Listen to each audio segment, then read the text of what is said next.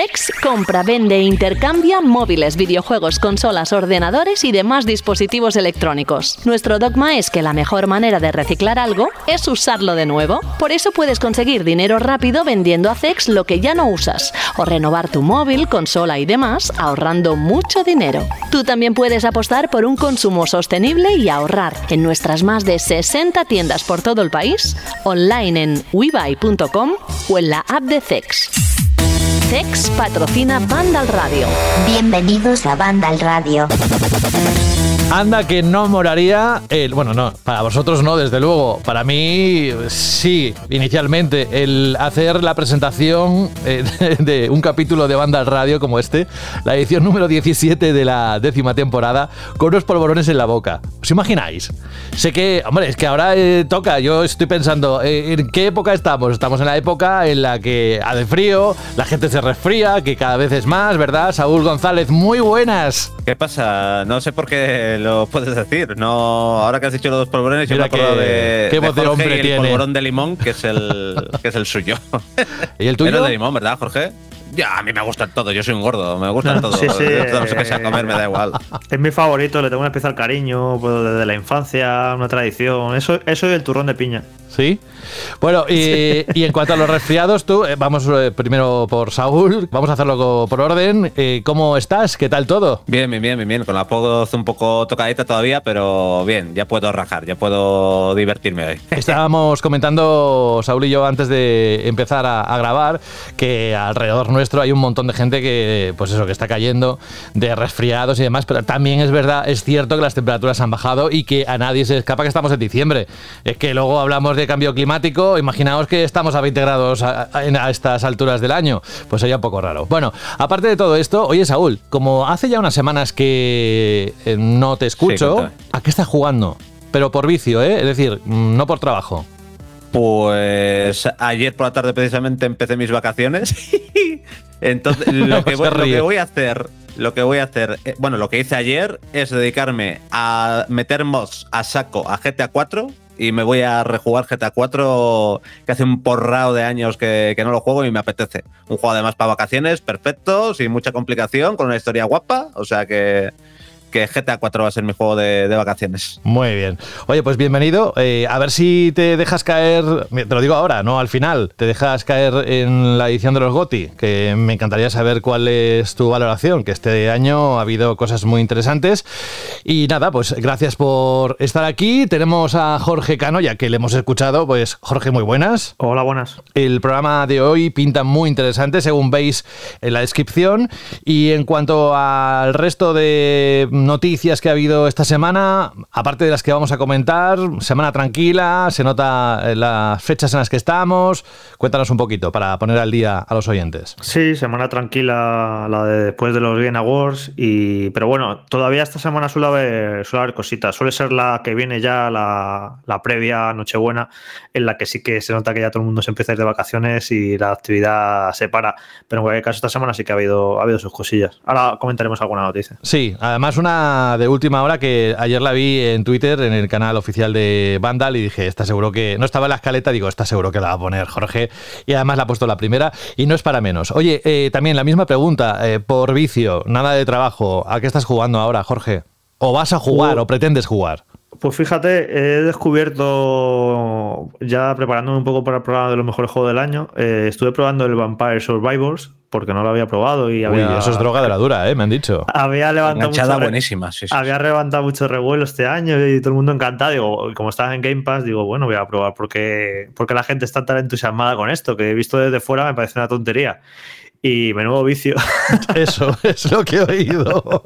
me encanta, me encanta, me encanta. Además, un juego que eh, te pones a jugar desde el segundo uno, no te dan la chapa, no te cuentan historia, bla, bla, no te hablan todo el rato personajes, sino que es ponerse y jugar. Y yo sinceramente lo agradezco mucho que, que haya juegos que por favor que no me den la chapa con historias que no me importan, con cháchara. Quiero jugar y este juego es ponerse y jugar y la verdad es que me parece divertidísimo. Me da a mí que vas a darle bastante los próximos días porque, ya digo, es, es de lo duro y, y todos los que me han comentado es, han empezado como tú y se han enganchado completamente y es muy, muy recomendable. Y bueno, también me, he instalado el The Witcher 3, que ya sabréis todos que esta semana ha salido el parche este Next Gen para PlayStation 5 y Xbox Series y PC. Y quiero jugarlo un poquito. A ver, no prometo nada, no creo que me lo vaya a pasar otra vez, ni vaya a jugarme los DLCs y demás, porque son muchas horas y la verdad es que, no sé, no me apetece invertir tanto tiempo. Pero eh, sí me quiero quitar un poco cierto sabor de boca, porque yo analicé este juego cuando salió en su momento y lo analicé, pues no sé si tuve una semana o ocho días y tuve que jugar corriendo con el agobio de llegar al embargo y ir a todo, a todo trapo, que es un juego precisamente que todo lo que invita es a, perderse y a jugar con calma y, no correr. Y lo tuve que jugar de esa manera y encima era en, una PlayStation 4 debug, que iba muy mal de rendimiento. O sea, fue una experiencia un tanto, aún así, eh, vi el gran juego que era, evidentemente, pero no lo jugué en las condiciones más apropiadas. Y quiero quitarme un poco ese sabor de boca y ver cómo es The Witcher 3, eh, jugándolo con calma, sin prisa, yendo donde te apetezca, perdiéndote en las secundarias y encima con graficotes en esta nueva versión. Así que quiero un poco catarlo y, ver cómo es The Witcher 3 jugado de una manera completamente diferente a como lo tuve que analizar en 2015. Muy bien, pues gracias también a ti por estar y por hacer que sea posible esta edición más adicional en la décima temporada de Banda Radio y tengo de momento conectado también, Rubén no estará, estará, aparecerá un momento eh, por el programa, pero nada, muy poco. Pero sí que tengo a Fran Gematas. Hola, Fran. Muy buenas. Oye, tú, el polvorón o los polvorones, ¿te gustan? ¿Y cuál es el sabor favorito tuyo? Me gusta, pero con el tema de ser vegetariano, hay algunos que no los puedo comer. Pero por lo general, el, algunos de los de aceite y también el de limón, que coincido con Jorge, que es el más mejor, lo, puedo comer y vaya, y me, y me encantan también. Bueno, oye. Eh, y aparte, eh, lo mismo, ¿a qué le vas a dar o estás dando por placer, no por trabajo? Eh, de videojuegos. A ver, por trabajo. Hay que especificar contigo porque depende cómo, cómo lo digas, me sales por, por un lado. De vale, vale, de trabajo nada porque comparto felicidad con Saúl de haber empezado ya las vacaciones, vaya. Ah, amigo. Tengo la intención de a ver si me puedo pasar God of War Ragnarok antes de bajarme al pueblo, que creo que sí voy a poder porque me da la sensación de que estoy ya en la recta final. Y también le quiero dar, voy a intentarlo y a ver si me acuerdo de por dónde iba, de terminar de una vez eh, Xenoblade Chronicle 3 y si lo consigo y me queda tiempo aún, que lo dudo bastante, retomar la partida de Hollow Knight que recuerdo que me quedé como súper al final y que lo tuve que dejar y, y, a ver si el año que viene, antes de que salga Silk Song, que esperamos que salga ya el año que viene, pues voy con los deberes hechos. Pues mira, también interesante. Tú no has caído, ¿no? En el juego ese de droga pura, dura. Mm, ¿Todavía no lo has intentado o...? Mira, eh, salió, la anunciaron en The Game Awards una versión para móvil gratuita, que no sé cómo se monetiza porque no tiene ningún tipo de micropagos. Y tengo miedo de descargármela, porque tengo colegas que se han descargado y desde entonces no responden a los mensajes. Se monetiza, se monetiza Frank, con. Tiene, cuando, cuando mueres, tiene, tiene vídeo. Tiene, si ves un vídeo, resucitas. Es la forma de monetizar, yo creo. Bueno, pues oye, que son ideas interesantes. La próxima semana, cuando hablemos del GOTI, evidentemente os voy a preguntar cuál es el juego que vais a darle estas navidades. Pero eso será dentro de unos días. Vamos a repasar la actualidad que nos ha dejado cosas muy interesantes y la verdad es que yo subiría un poquito el volumen, un poco más. Es que sois poco generosos y generosas a la hora de, escuchar banda al radio. Un poco más, no pasa nada. A disfrutarlo. En tu estantería hay una conversación entre videojuegos olvidados. Yo era el FIFA de su vida y me ha dejado chupando banquillo. Pues yo llevo 574 días abandonado en Animal Crossing y hay un unicornio que me mira chungo. Peor está Mario Kart, ahí hinchado a plátanos porque no tiene a quien soltarlo. ¡Uh, ¡Mamma mía! Tus juegos merecen una segunda vida. Bájalos del estante porque en CEX te los cambiamos por dinero en efectivo. Trae tus juegos y consolas a CEX y consigue Pastuki de la buena. Tiendas por todo el país y también online. Busca CEX.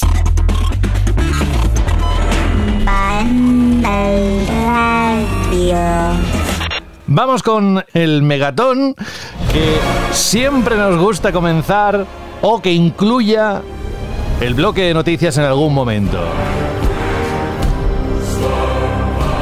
Esto, Frank, claro, como está. intuye que está en la recta final del juego. Seguro que lo tiene muy fresco. Bueno, El caso es que yo creo que a estas Sí, esta alturas. es la música de, de la Uncharted, ¿no? Sí, sí, sí. No, no. Este es del- de los Pokémon. ¿no?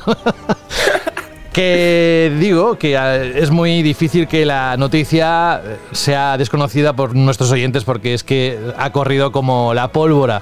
Y es que, amigos y amigas, God of War is coming, casi como Juego de Tronos de Winter is coming, pero así lo ha anunciado Prime Video, la plataforma de vídeo de Amazon, acaba de hacer oficial que está desarrollando una serie de God of War, la exitosa franquicia de PlayStation.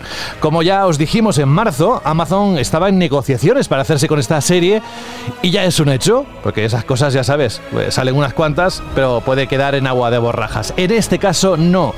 Insisto, es una información oficial. Aunque no han dado más detalles de momento, sí sabemos por la información filtrada en marzo que esta serie contará con los creadores y productores ejecutivos de The Expanse, que son Mark Fergus y Hawk Ostby. Esto parece casi un, insulto. Este hombre supongo que se puede decir más fácil que lo he dicho yo, pero dicho así es muy difícil. Que son los nominados al Oscar por Hijos de los Hombres, que es una de las películas favoritas de Jorge, creo, y también responsables del guion de Iron Man, además del productor ejecutivo y showrunner de La Rueda del Tiempo. Este anuncio, el de God of War en Amazon Prime, se produce un mes después del exitoso lanzamiento de God of War Ragnarok, que recordemos vendió más de 5 millones de unidades en su primera semana. Y que nada, ¿qué os parece la noticia y qué miedos? os suscita una, una producción así, porque claro, es que el personaje a la altura en la que está, eh, creo que debería contar con algo de mucho, mucho nivel. ¿Qué pensáis? Bueno, eh, dejar claro que, que lo que ya han dicho que lo que va a contar va a ser la historia de, de estos últimos God of War, de Kratos y Atreus. O sea, no va a empezar por, por sus aventuras en Grecia y demás. Así que van a ir directamente a eso, a, adaptar eh, lo que ha ocurrido a, eh, el juego de 2018. Y claro, imagino que si tiene éxito seguirán y, y contarán todo lo de Ragnarok. Que teniendo en cuenta los dos juegos, va a dar para, para unas cuantas horas. Y es un poco lo que van a lo que van a hacer HBO con The Last of Us, pues es un poco lo mismo, ¿no? Van a hacer lo, lo propio con, con God of War, aunque en este caso yo creo que es más complicado. Porque para mí la obra de Naughty Dog es bastante cinematográfica y realista. Y bueno, hemos visto mil series de mundos eh, posapocalípticos con zombies. Es algo que te imaginas, ¿no? Eh, fácilmente adaptado. Pero God of War, eh, ojo, eh, no es tan fácil y también en cuanto a presupuesto, ¿no? Un montón de criaturas fantásticas, dragones, el hacha por ahí volando, todo esto te tienes que gastar mucho dinero para, para ejecutarlo bien técnicamente. Si no, puede quedar algo bastante cutre. Es de estas cosas que o las haces bien o si no puede quedar un poco trabajo de fans que se juntan para hacer un corto, puede ser un poco, o sea, que me parece arriesgado, vamos, me parece una producción, no me parece una producción sencilla, pasa un poco lo propio con la de, ahora sí eso repasaremos también, que, que hay un montón de producciones en marcha con los con los, las franquicias de PlayStation, pero la de Horizon en, para Netflix es igual, me parece muy caro eh, recrear Horizon bien, esas, esas eh, dinosaurios robóticos que son espectaculares en el juego, pero ahora coge y actúa eso en una serie y gástate los dineros. Eh, puede quedar, fijaos en la última temporada, bueno, la última temporada, la primera temporada de, de la nueva serie esta de Juego de Tronos, La Casa del Dragón, se ve que hay dinero y se ve que es una producción cara y que y, y aún así los dragones a veces cantan, a veces dices, uff, esto, esto no, esto le falta un poquito aquí más de dinero, mejor CGI para que luciera mejor y aún así se han gastado un dinero. Así que imaginaos el, el desafío de, de recrear el espectáculo que vemos en Horizon o lo que vemos en God of War en cuanto a criaturas y escenarios y demás. O Porque, imagínate- Jorge, eh, hay que Sí. dejar claro que no es de animación, es un Ah, live vale, sí, action. sí, claro, claro, vale. Lo estaba dando por hecho, sí, sí. Es de imagen real, que no es de animación. Así que tú imagínate cuando tengan que recrear en- al principio de God of War, cuando llegan al lago y la serpiente esta gigantesca. Es que eso o lo hacen muy bien o si no va a ser cutre. Y por muy bien que lo hagan, eh, no creo que se vayan a gastar la pasta que se han gastado en la serie del Señor de los Anillos o lo que, su- o lo que supone, eh, fijaos las últimas películas de Marvel incluso, Sí, sí, sí. que, que la gente las, las está criticando porque dice que los efectos especiales por ordenador a veces no dan la talla. No sé, mm, a ver qué sale de aquí. Yo ya os digo que me parece bastante. Sí que es fácil, ¿no? Porque dice, ah, qué apuesta segura. Un juego que está vendiendo un montón, que es súper popular y que todo el mundo está encantado. Ok, por ahí parece fácil. Pero por otro lado, yo no lo veo tan fácil técnicamente hacer esto en condiciones y que no parezca un poco cutrillo. Y más teniendo en cuenta, Jorge, que siempre las primeras temporadas, quitando El Señor de los Anillos, incluso yo creo que ha pasado con la, con la Casa del Dragón y pasó muchísimo con Juego de Tronos, por ejemplo, que creo que es el ejemplo más, más notable, que evidentemente eh, la pasta se invierte mucho o se invierte más en actores y en otros efectos y en todos los efectos de, de procesado por ordenador se, se mete poca pasta porque tampoco va- puedes arriesgar un presupuesto muy, muy, muy grande para algo que no sabes si va a funcionar. Sí, en teoría God of War debería funcionar muy, muy bien, pero también debería funcionar muy, muy bien El Señor de los Anillos y no ha funcionado tan bien de cara a la respuesta de, del público. Entonces, gastarse mucha pasta en efectos especiales es que, por ejemplo, Juego de Tronos no tenía batallas porque no querían, porque no podían, porque no tenían presupuesto para las batallas. Entonces llegaba la batalla y hacían el principio, el final y, ya está. Entonces es complicado. Y con respecto a la noticia, por un lado, yo aquí tengo un conflicto en mi mente. Por un lado, me gusta mucho. Se cojan más universos de videojuegos y se transporten o se lleven a se haga contenido transmedia en series, películas y demás. Y por otro también es como, eh, no hace falta hacer adaptaciones a series de todos los videojuegos que estamos viendo un, montón. Yo no sé si God of War es, es, la, es la mejor, no, no, no lo tengo, no lo tengo muy claro. Con Horizon sí lo veo más claro, con God of War no, con The Last of Us evidentemente sí, con Fallout eh, quizás lo vea más, pero no sé, eh, estoy un poco, tengo ahí un poco el corazón, el corazón dividido de que no empiecen ahora a bombardear y sean todos series de sobre, sobre videojuegos y empiecen a saturar todo y sobre todo que hagan tantas y que muchas sean de adaptaciones que, que, no, que no den la talla. Este no creo que sea el caso porque Prime Video adapta muy pero que muy bien y, y es una plataforma muy buena de, de contenido. Yo no recordaba, Saúl, que, que también había confirmado Prime Video una serie de Mass Effect que puede estar no, bastante... no me acordaba. Yo no, me acordaba, acordaba. pero puede estar bastante chula, la verdad, Mass Effect en una serie. Pero igual también en dinerito. Pero bueno, ya hemos visto series de ciencia de, de esto de ciencia ficción espacial y demás, eh, con poco, sin mucho presupuesto y estar bastante bien, ¿no?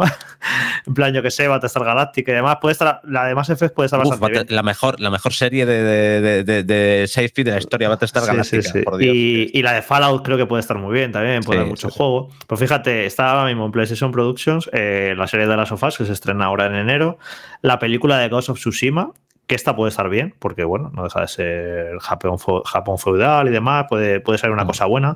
La serie de Twisted Metal, eh, que está a nosotros nos da completamente igual, porque ha sido siempre una, una franquicia que, que triunfaba en Estados Unidos, pero que en Europa nos ha dado completamente igual siempre.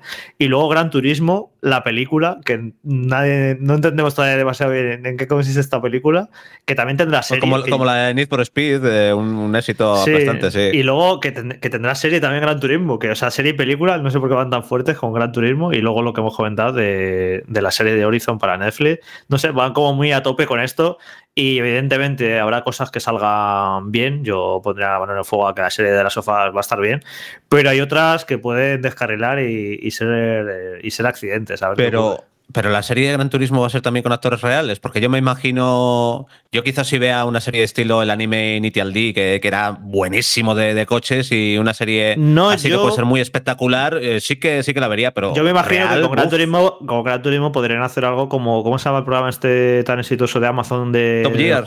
Top Gear, sí. Sí, pues bueno, algo ahora, así, ¿no? es, eh, ahora el clase lo llevan, sí, bueno, se llama, eh, pero sí, eh, Top Gear. Para serie yo vería un Top Gear y con además con, Yama- con el Yamauchi, con el creador de Gran Turismo, eh, por ahí por el mundo, probando Mm. coches, probando la comida, pues se viene a España, sale comiendo una paella, probando un Ferrari por las calles de Toledo. Y yo ahí sí veo ahí sí veo un producto interesante. Sería bastante guapo, ¿eh? Sí, guapo, de, ¿eh? de Grand Tour es en Amazon, por cierto, que, que se pasaron a Amazon con, con The Grand Tour. Y es un formato buenísimo, incluso para la gente que no le gustan los coches. Sí, sí, sí. Yo que no tengo ni idea de coches, Yo igual, he yo visto igual, me encanta, me y, encanta. me- Sí, y sí, está me bastante guay. Pero se le iba mal la cabeza en Top Gear que en esta, ¿eh? En Gear hacían cosas muy, muy locas. Y que bueno, que volviendo a la serie de God of War, ya lo he dicho por aquí varias veces, eh, yo no dudo en que la serie pueda ser bastante buena, ya has dicho al principio, hay gente que sabe lo que se hace detrás de esta producción, ¿no? Han mencionado The Spans, han mencionado Hijo de la Onde.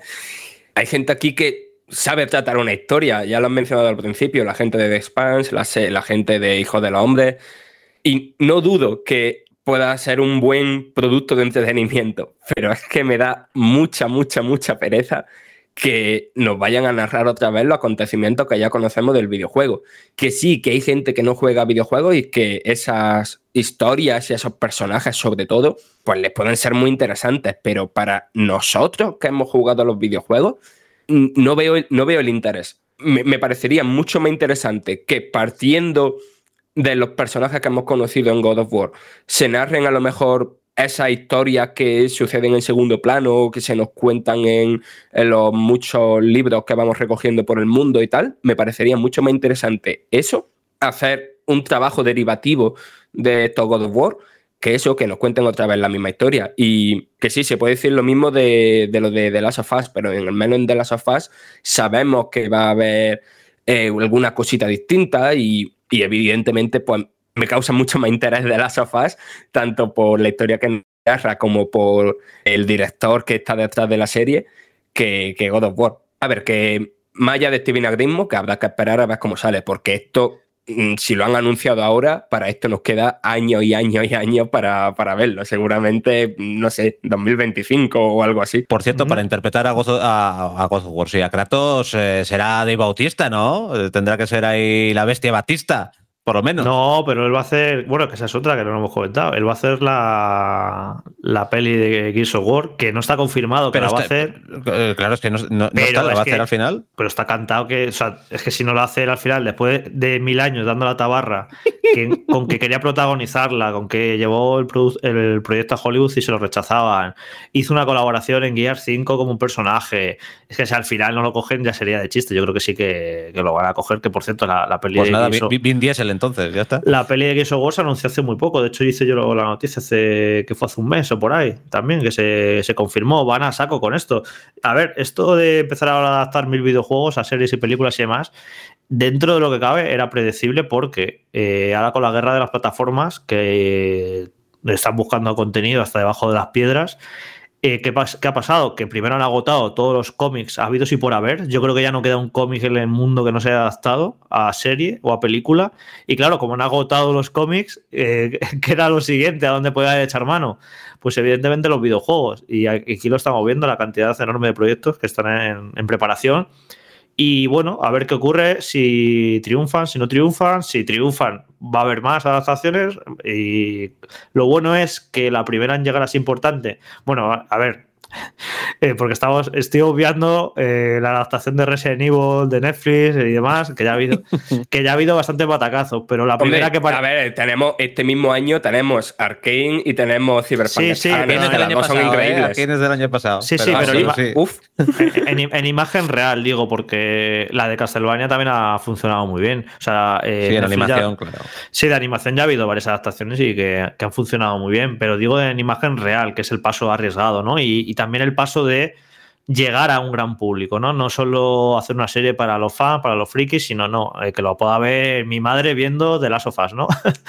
e incluso que no sepan ni que es una adaptación de un videojuego, ¿no? Va a haber, eh, cuando se estrene eh, ahora en enero en HBO de las sofás, muchísima gente va a ver la serie sin tener ni idea de que es un videojuego. Simplemente va a ver que es una nueva serie, que se la promociona mucho, que es un mundo apocalíptico y a ver qué tal, ¿no? Y, y, es eso, mucha gente ajena a los videojuegos la va a ver. Es ese salto, ¿no? Es llevar el videojuego a, a un gran público y que eso funcione. Y bueno, yo creo que eh, la de Resident Evil ha sido un fracaso de Netflix, pero esta de, de The Last of Us, que sí que parece que se han tomado todos muy en serio y parece una cosa con mucho empaque, pues sí triunfa pues sí, yo creo que sí que le va a dar una pista a esta plataforma de decir, mira, pues si se hace bien, si nos lo tomamos en serio, si tenemos en cuenta a los creadores, si adaptamos más o menos la historia de los juegos y no nos hacemos una inventada como lo de Resident Evil, si hacemos las cosas bien, esto puede triunfar y, entonces ahí puede marcar el camino, ¿no? De que se animen a hacer más, adaptaciones de, este estilo. Así que bueno, a ver qué, ocurre. Y yo creo que es eso, que va a ser muy importante ¿eh? el, el recibimiento y el éxito que tenga de las sofás para el futuro de estas adaptaciones. En cualquier caso, lo decía antes, Saúl. Creo que es muy interesante que haya estas opciones, que las tengamos encima de la mesa, que las podamos comentar y que ya llegarán, Fran, en el año que sea, pero que están ahí. Mira, a la vuelta de la esquina está de las sofás. Me acabo de acordar también que cuando anunciaron los Silent Hill, anunciaron que van a hacer una película de, de Silent Hill 2. O sea que es que hay muchísimos, muchísimos proyectos en, preparación.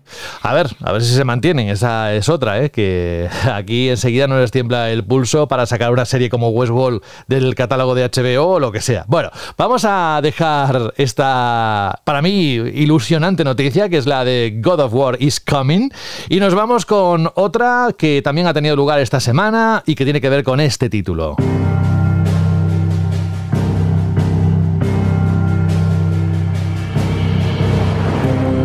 El 22 de junio, bueno, en general, en junio del próximo año, ya lo dijimos la semana pasada, en ese repaso al calendario de lanzamientos que sigue en la página web, o lo podéis escuchar de la semana pasada, pero siempre os invitamos a que la información más actualizada esté, por supuesto, en la web de Vandal.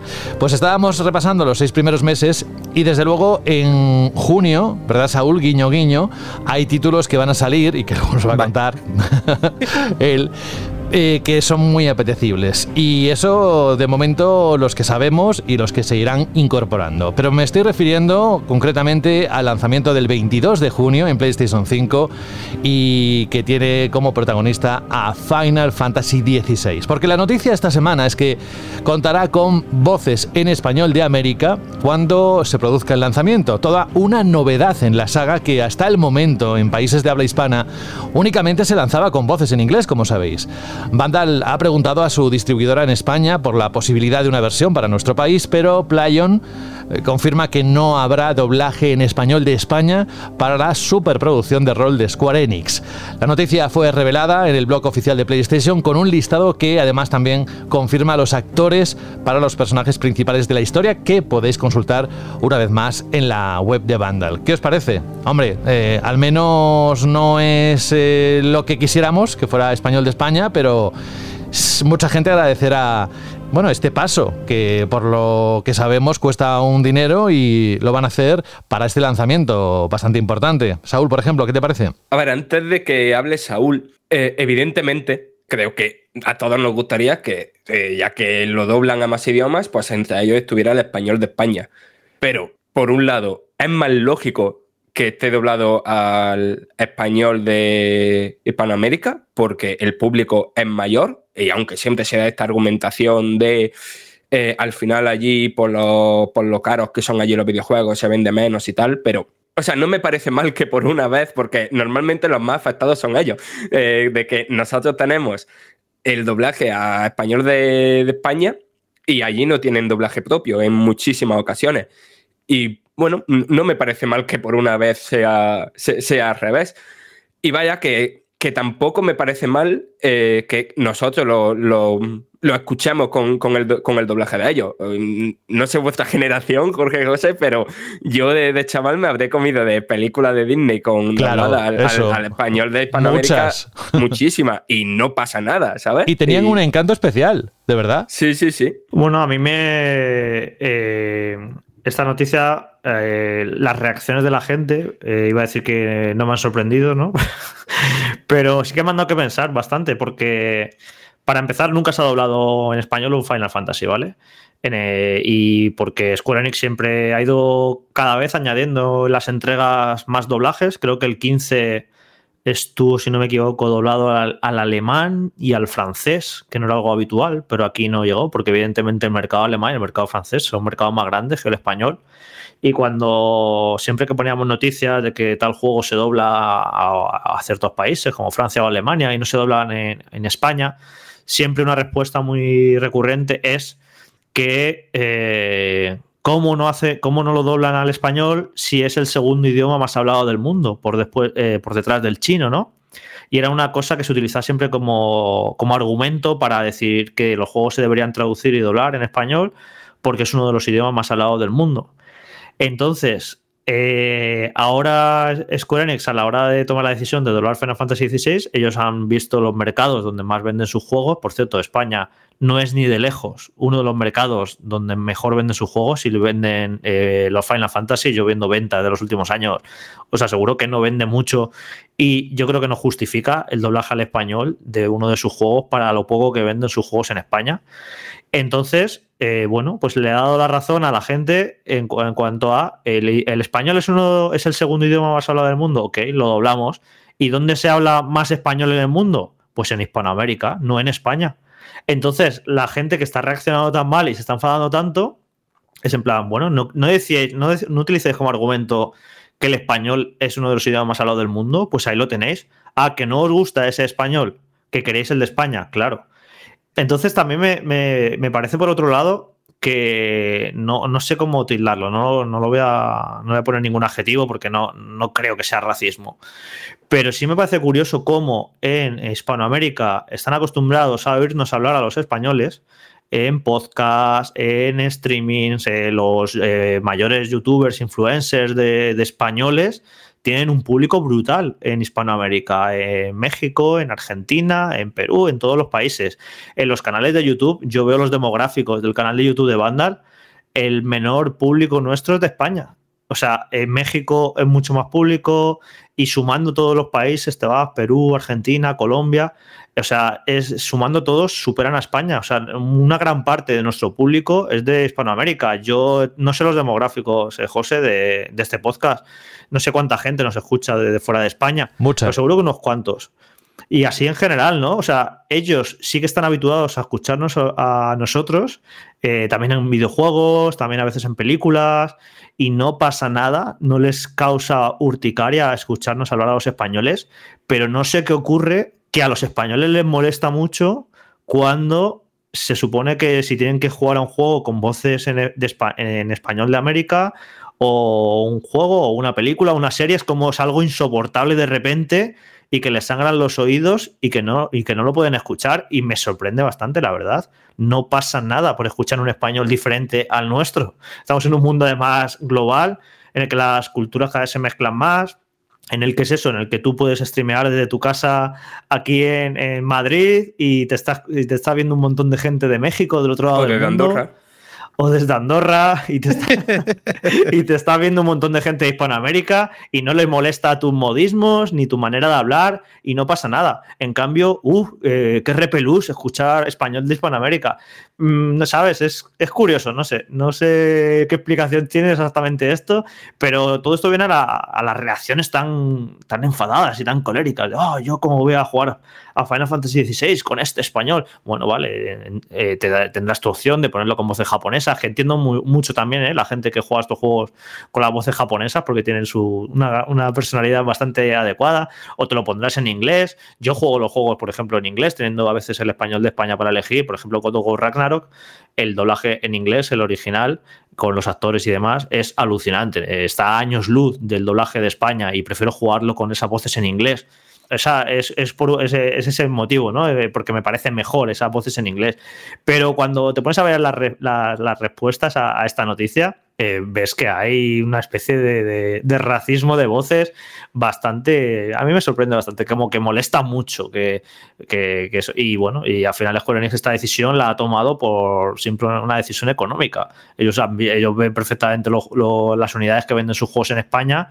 Yo también las veo y os aseguro que son muy pocas para justificar el, el doblaje. En cambio, el doblaje al español de Hispanoamérica, pues evidentemente, anda que no hay hispanos en, para empezar en Estados Unidos y ya te pones a bajar y eh, México y son mercados más o menos grandes de, de, PlayStation, pero al final sumando todos esos mercados, son muchísima más gente que pueden comprar ese juego en, en América que en España. O sea, está bastante justificado y, y, no me sorprendería que esto en los próximos años cada vez ocurra más, ¿eh?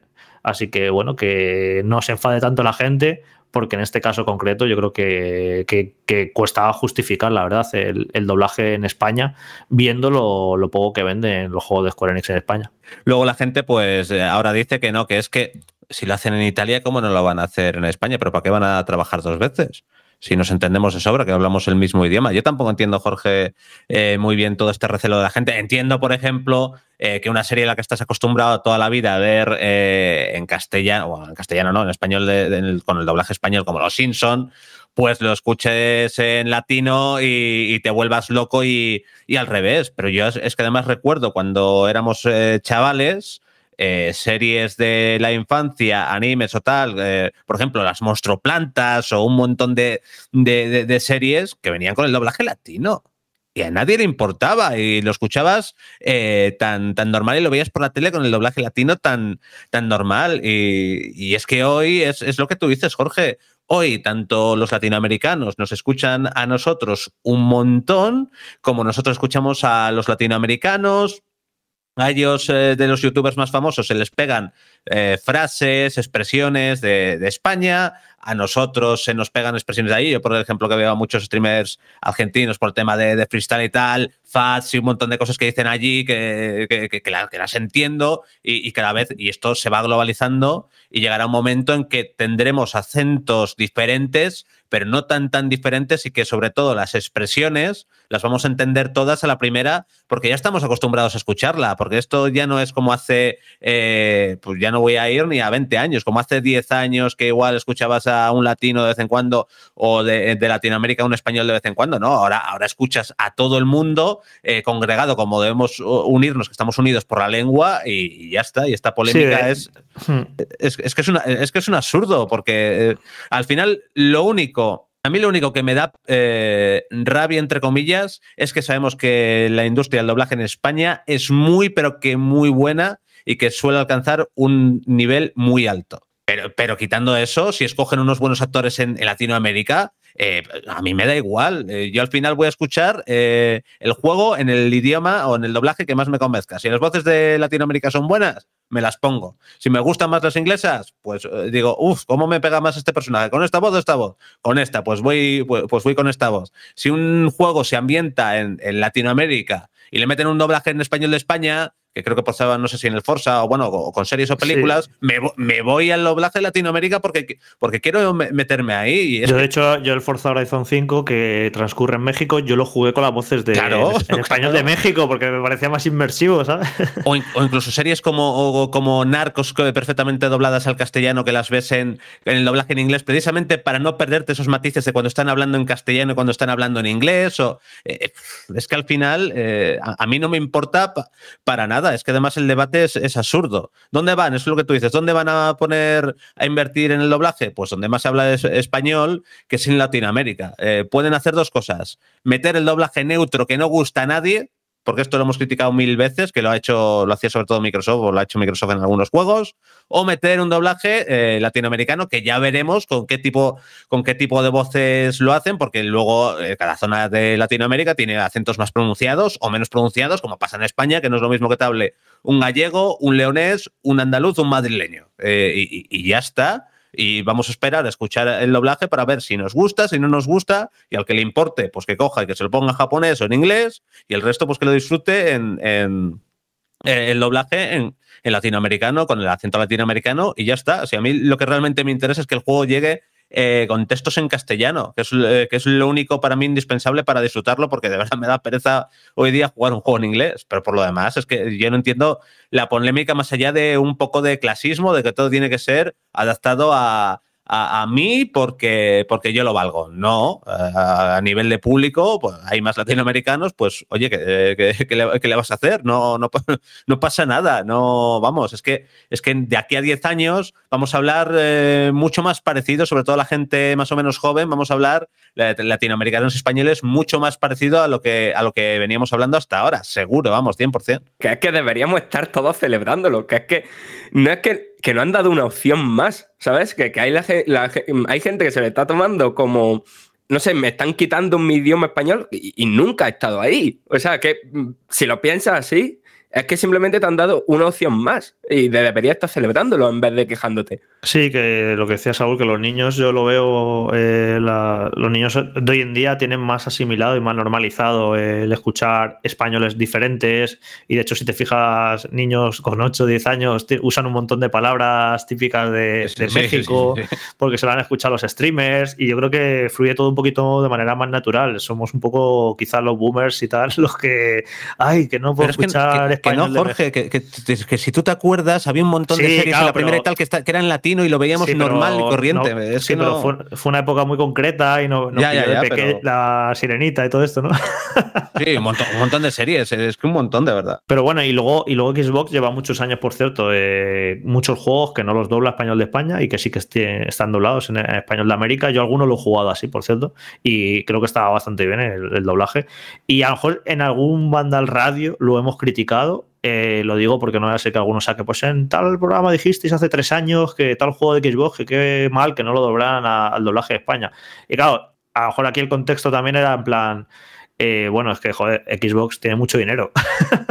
¿Sabes? Y, En y plan- había, y había doblado un montón de cosas en el, en el, en el En el- castella- en el español de aquí. Claro, Claro, ¿a qué es la Sí, diferencia? sí. Que ahí sí que te quitaban algo. Aquí no están dando algo más. Claro, Xbox eh, tuvo unos años eh, con 360 que sus grandes producciones las doblaba al español de España y luego fue dejando de lado nuestro país y fue y de- empezó a dejar de doblar los juegos. Y eso, eso fue lo que se criticó, ¿no? Que, que en vez de intentar eh, ganar cuota de mercado en España, que parecía que estaba tirando un poco la toalla con no doblar ciertos juegos o incluso no traducirlos adecuadamente, porque menuda chapuza de traducciones a veces.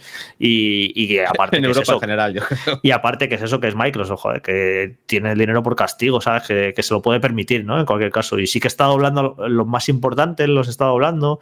Y bueno, parece que ha, ha rectificado un poco esa política que creo que fue con los, eh, sobre todo los comienzos de, de Xbox One, que tiró la toalla. Y sí que parece que últimamente que sus grandes juegos sí que los, ha- los está empezando otra vez a, a doblar en español. Yo me quedo ya para resumir y cerrar esta noticia con lo que decía, bueno, lo habéis dicho todos, pero lo ha dicho claramente Fran, y es que no nos quitan una opción, es que nos la dan. Así que creo que es un motivo de alegría. Vamos a, cerrar lo que es el bloque de la actualidad con algo que, es un tira floja, sí pero no.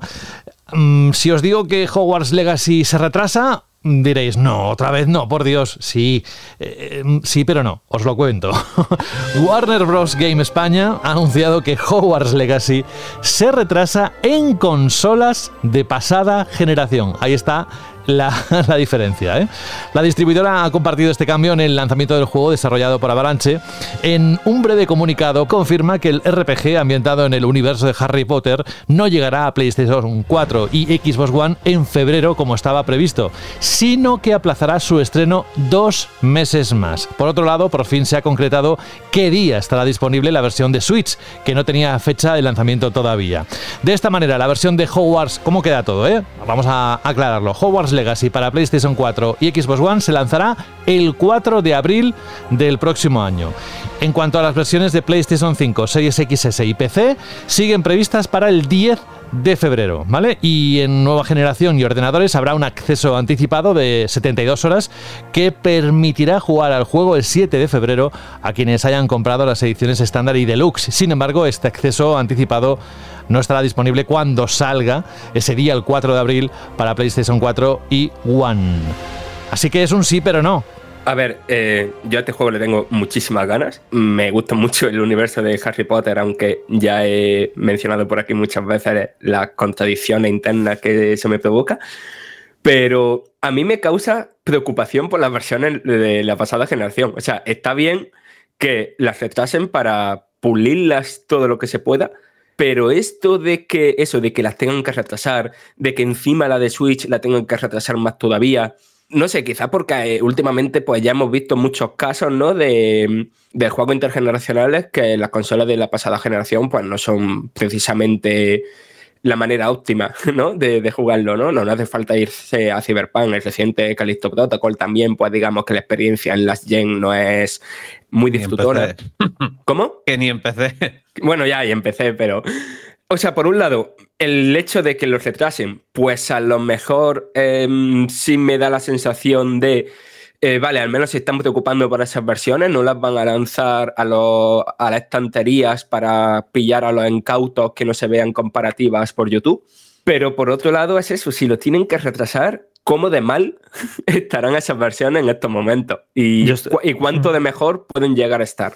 ¿Has visto, Frank, que ayer hubo un gameplay, un streaming del juego de media hora? Ay, no, no, no, Mira, me lo veo cuando acabe el podcast, Métete, vaya. métete ahora la noticia y que está el vídeo y salta un poco entre distintos frames del vídeo, ¿vale? Porque estaba viendo yo en plan, voy a ver por qué este juego, eh, qué desafío técnico tiene este juego, ¿no? Porque si ves alguna pantalla por ahí suelta y tal, a lo mejor dice, bueno, no es para tanto, ¿no? Técnicamente.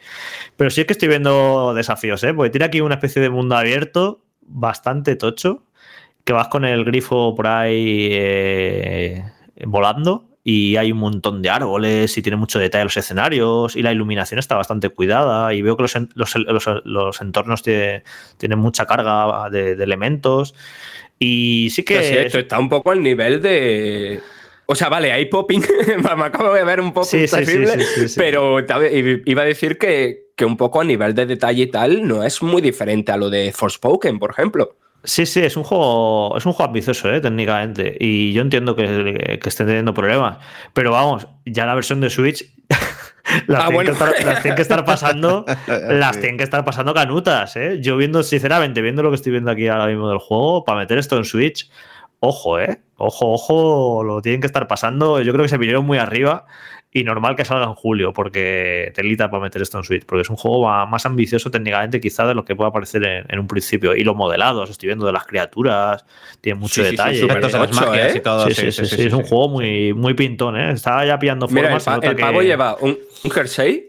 Creo que es el jersey más realista que he visto en un videojuego. Puedes tocar la textura, te la puedes imaginar. Pero de todas formas, lo que subyace de todo esto es que está clarísimo que los juegos de la pasada generación están lastrando muchísimo los desarrollos de, de las nuevas, ¿no? Porque estamos viendo ya incluso que sin tapujos es desplazamos esto que teníamos previsto para lanzarlo todo junto a lo que ya sabemos que va a funcionar porque este juego estaba pensado con una serie de características, como decía ahora Jorge, que a ver cómo se traducen en el resto de plataformas, ¿no os parece? Es que, a ver, eh, yo ya lo que tengo ganas de que este año 2023 ya se puedan comprar las nuevas consolas sin problemas y ya por fin dejen atrás a las otras plataformas y ya empiecen a hacer juegos centrados en, eh, en las características de las nuevas consolas, en los discos duros nuevos, en los SSDs, en su potencia y en todo para que podamos ver juegos eh, eh, diseñados ya realmente para este hardware, porque eh, quienes hayáis jugado a Ragnarok ya lo habréis visto, que está repleto de eh, pasillos estrechos, de ahora paso por un muro estrecho, ahora paso Sí, por no sí, sé sí. qué, porque está todo el rato, tiene que camuflar las pantallas de carga. Y al final lastra, ves que es un diseño antiguo de juego y dices, joder, ahora que, que podría no haber pantallas de carga, que podría fluir todo sin todos estos pasillos estrechos, sería mucho mejor. Pues imaginaos cómo van a ser los juegos, pero claro, mientras no se deje atrás a las, las otras consolas, tenemos que seguir con ese, con ese diseño de juego antiguo, es una pena, pero a ver si ya en 2023 por fin empezamos a ver juegos 100% diseñados para, para la nueva generación. Sí, la cosa es que aunque, aunque en 2023 ya haya parque de consolas, eh, vamos a tardar yo creo más en ver juegos verdaderamente de 100 porque al final la gente tardará lo, o lo irá comprando durante, durante todo el año. Yo creo que vamos a tener que esperar todavía bastante. Hostia, que está guapísimo el juego, ¿eh? que le estoy viendo y uf, Ya me se está emocionando. mucho. ya ¿eh? se está emocionando. es que no puede ser. Bueno, el juego ya lo hemos dicho. Hay cambio de fechas para algunas consolas. Más información, por supuesto, en la página web, no solo de esta noticia de Hogwarts Legacy, sino de todas las que han ocurrido en los últimos días y las que van a ocurrir en las próximas horas y que evidentemente no caben ni van a estar en esta edición de Banda Radio. Así que, si os parece, dejamos aquí lo que es el bloque de actualidad en cuanto a noticias, porque, ojo, eh, del juego que vamos a hablar en los próximos segundos, eh, bueno, un minuto quizás. Eh, es un título que saldrá casi dentro de, ¿qué? ¿Seis meses? Seis meses y algo. Saúl, aclárate la garganta que nos vamos a Diablo 4. Al caer la noche se escuchan las almas en pena de la electrónica que ya no usas. ¡Véndeme o te robaré el wifi! Pasa de ese móvil y véndeme a mí que soy una tablet y la tengo más grande. La pantalla mente sucia. Mejor a mí que soy una consola y parada se me va la perola. Trae tus aparatos electrónicos a CEX y te daremos dinero en efectivo. Da una segunda vida a tus consolas, juegos móviles, tablets, ordenadores, películas y mucho más. Lleva tu electrónica a CEX y consigue Pastuki de la buena. Tiendas por todo el país y también online. Busca CEX.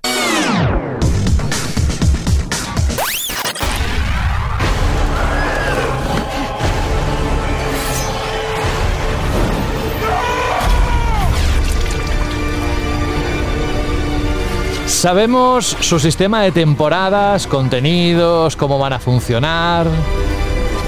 Sabemos que es un mundo abierto, pero que los jugadores van a, les van a indicar o nos van a indicar por dónde ir.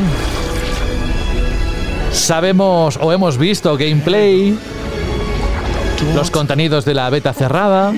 Es decir, sabemos unas cuantas cosas e incluso sabemos la fecha de lanzamiento que como dije antes, este es el juego que sale en junio, el 6, junto con Final Fantasy XVI. Qué locura de mes, junio, pero bueno, el 6 antes saldrá Diablo 4, que como el nombre indica, es la cuarta entrega de la saga de acción y rol de Blizzard una institución, toda una institución hasta ahora del mundo del videojuego, Saúl, y además en esta ocasión vuelve a sus raíces, nos presenta un mundo Sí, de terror sí, sí. gótico, de fantasía oscura. Y bueno, cuéntanos en esas impresiones que tienes calentitas que has visto en lo que ya dentro de unos meses, que tampoco queda tanto, en, si no lo retrasan, claro, tendremos eh, disponible eh, ese gran título que todos están esperando que es Diablo 4. Pues eh, lo cierto es que he visto eh, lo que quería ver de Bien. Diablo 4. he visto lo que quería ver. Eh, eh, jugué por primera vez a Diablo 4 en la BlizzCon de 2019, una demo muy cortita de 10-15 minutos para ver bueno, pues, el nuevo botón de esquiva y tal, del que os hablaré luego.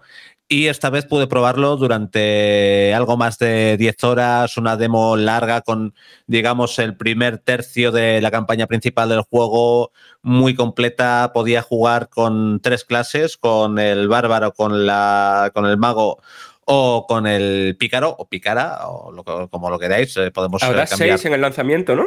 Eh, cinco, ¿no? Si, si no me equivoco. Nigromante, Vale, vale. druida, mm, eh, mago, pícaro y, y bárbaro. Si no me equivoco. Igual que ya sabes que yo y, el memorión lo llevo, lo llevo muy mal. Eh, y bueno, he estado jugando, como os digo, un montón de horas, una demo completísima, que eso ya da una idea de tener esta demo seis meses antes de, del juego, ya da una idea de que Blizzard confía bastante en este proyecto. Es un proyecto que está llevando, que están llevando muy bien a cabo. Y es un proyecto que de entrada, lo que, lo que me gusta de entrada, más allá de eh, la jugabilidad clásica de Diablo 4, que está presente sin, o de, o de la saga Diablos, que está presente sin lugar a dudas, con algunos añadidos de los que os hablaré luego, lo que más me ha gustado es el aire tétrico, oscuro y maduro que tiene Diablo 4. Porque Diablo 3 eh, a mí me gustó mucho como juego a nivel de jugabilidad y tal, pero el aire era un poco menos Diablo, mucho más colores más vivos, era un título que estaba un poco pensado más para como para todo el mundo, ¿no? Y este Diablo 4 vuelve un poco a ese gore que veíamos en el primer Diablo, que el gore sí que yo creo que desapareció un poco en, en Diablo 2, aunque la atmósfera era oscura, eh, todas esas, por ejemplo, esas habitaciones llenas de miembros y que- de cadáveres cercenados, eh, cuando te enfrentabas al, al carnicero y, y demás, eso, eso de entrada en Diablo 1 impactaba, impactaba mucho y aquí vuelve ese gore, vuelve esos tonos oscuros, incluso la paleta de colores es mucho más pálida e incluso la historia es bastante más madura, no voy a entrar en, en detalles para no haceros spoiler, pero la- las situaciones de entrada, las primeras situaciones y, y demás ya nos invitan a ver que, que es una historia para un público maduro y para un fan de toda la vida de,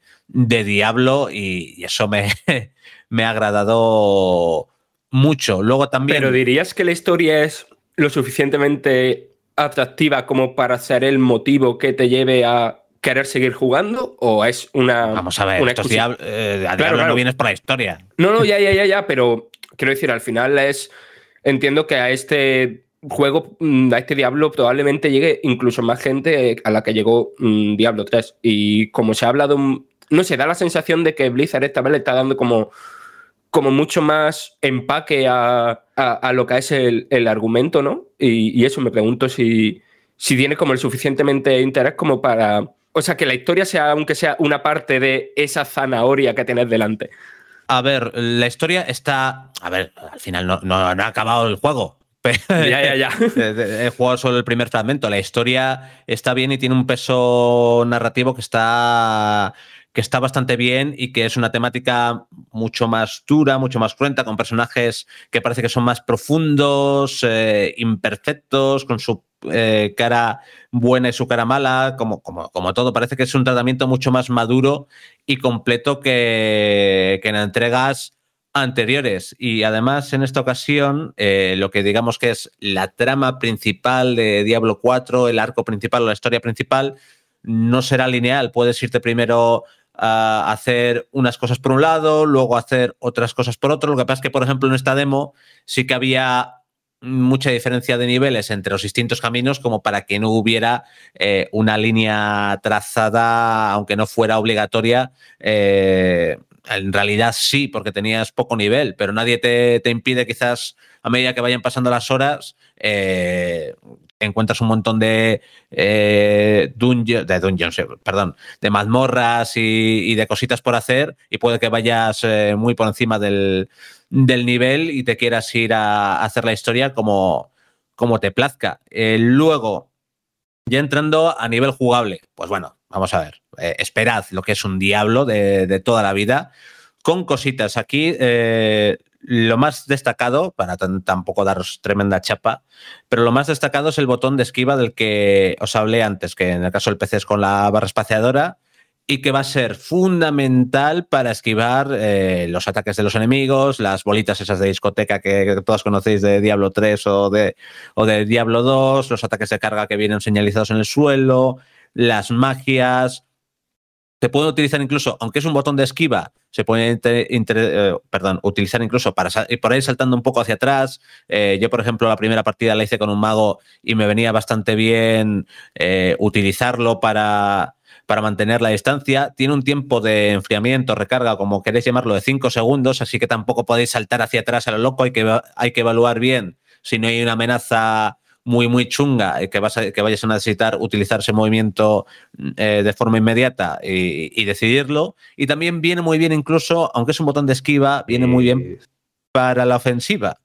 Y viene bien para la ofensiva Pum, pum, porque, por ejemplo, un, eh, con el bárbaro puedes coger y puedes cargar hacia un enemigo con, utilizando ese botón de esquiva y te tiras, eh, y te tiras para, pa- para adelante. Y, y es, y es fantástico. Luego, a nivel jugable, eh, otra cosita de, de las más destacadas es un nuevo árbol de, de habilidades o de personalización de, de las habilidades que es bastante interesante, es mucho más profundo, sin lugar a dudas, mucho más profundo que el de Diablo 3, también más profundo que el de Diablo 2.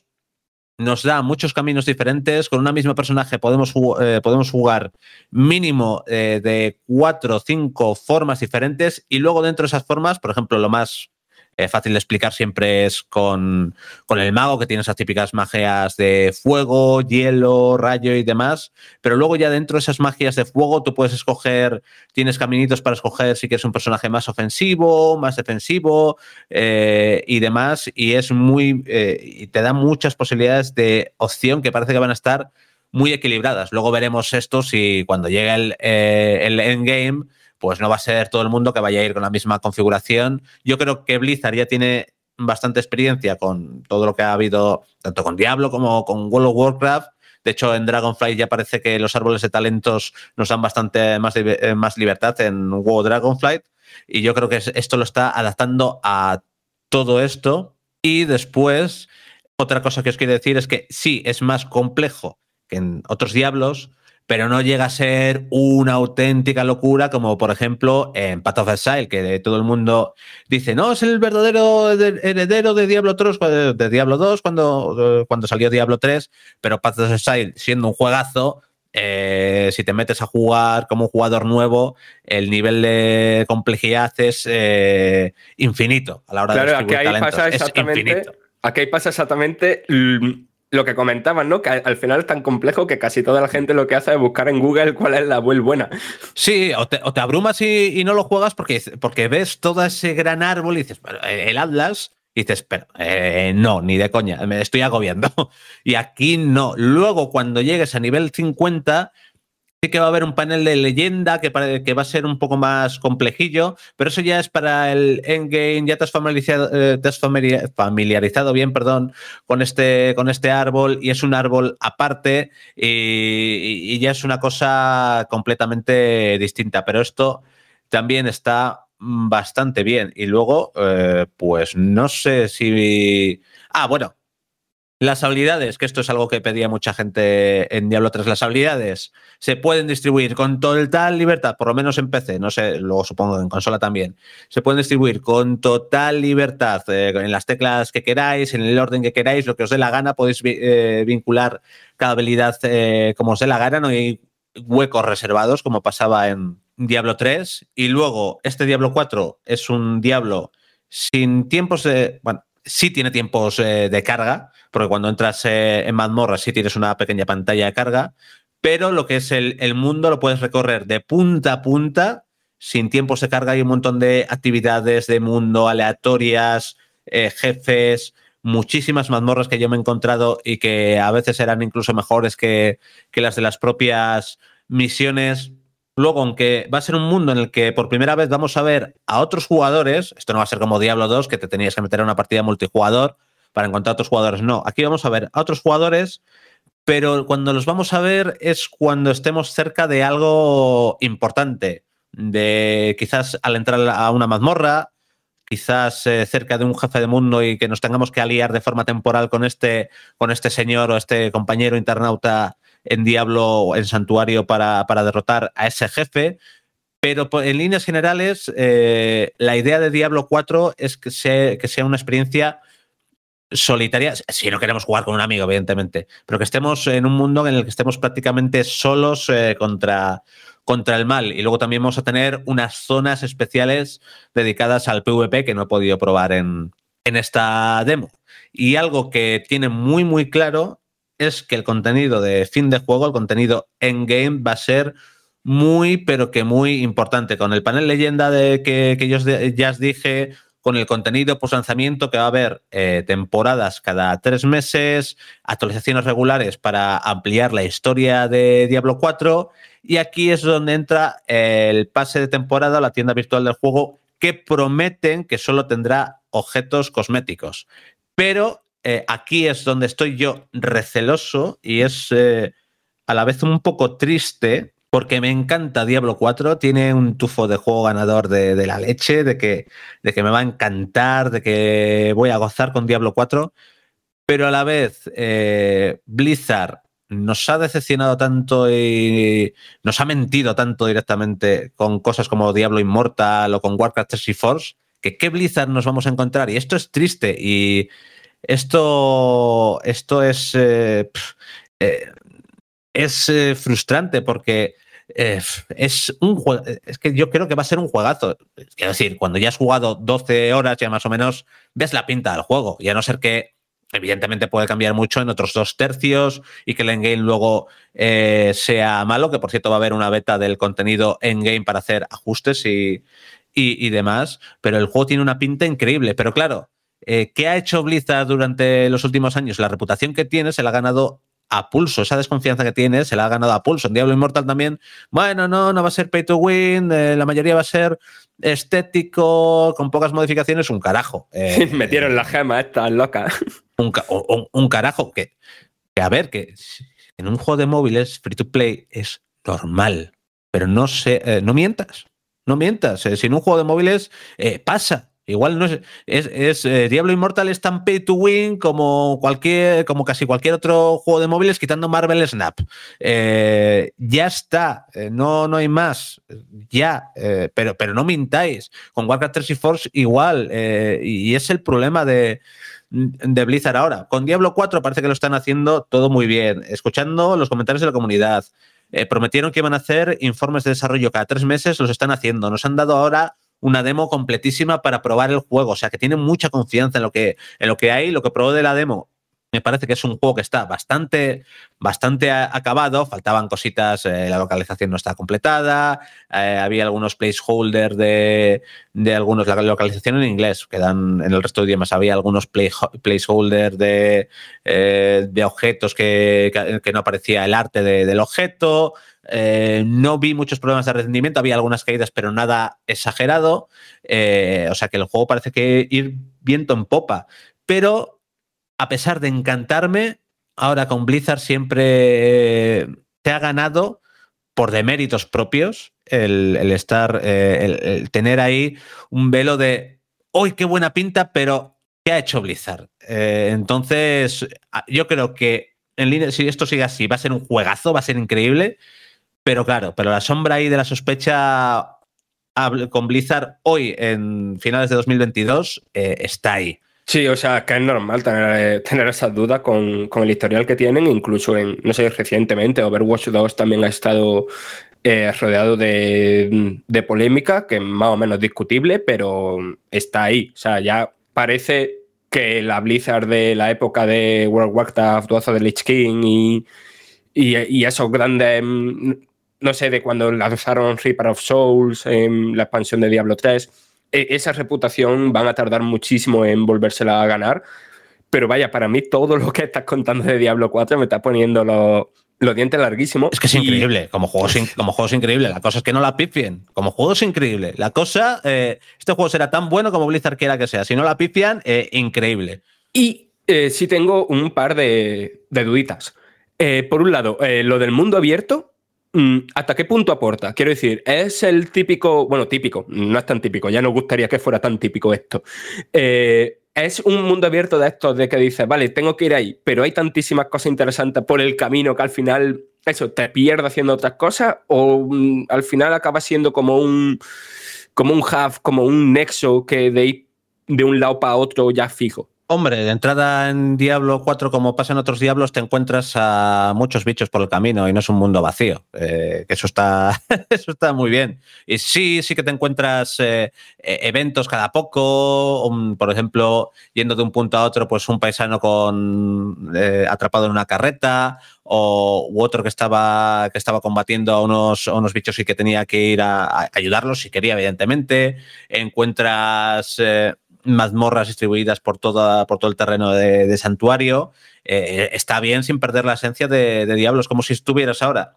Eh, en realidad es la misma esencia que si tú estuvieras en el primer mundo de, Diablo 2 y, y ahora estuvieras en, eh, lo tienes todo unido, no hay nexos entre, entre mundos, está todo en el mismo mapa y tú puedes viajar andando con el porrao que hay de de, de Port. de- es que estoy acostumbrado al Diablo de el Diablo 1 que estaba en inglés, de, de- pergaminos para de viaje a ciudad o de, o de teletransportes entre, entre ciudades para ir de un punto a otro más, más rápido. O sea que eso ya es a, a tu elección. Eh, eh, es simplemente, eh, en vez de repartir Diablo en 3, 4, 5 zonas grandes, meterlas todas en una misma zona enorme y, y ahí tienes lo típico que tendrías en, en todas las zonas de, de los Diablo anteriores. Vale, y me acabo de acordar que cuando lo anunciaron hablaron de un diseño de escenario como más vertical y tal. Eh, ¿Tú has visto algo de eso? Es, mm, eso es menos importante. De hecho, yo creo que no han vuelto a insistir mucho en ello. Así que eh, puedes eh,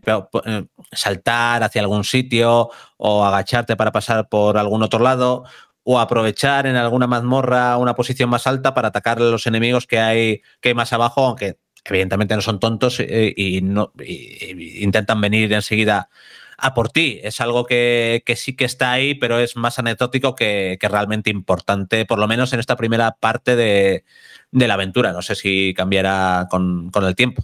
Vale, vale, vale. Y ya para terminar, ¿Cómo va esto? O sea, estéticamente es increíble, eso no, no hay ninguna duda, y no hace falta más que ver captura de pantalla o los trailers, pero ¿cómo va de graficote? Porque al final es un juego intergeneracional, esto también hay que salir también en Play 4 y Xbox One.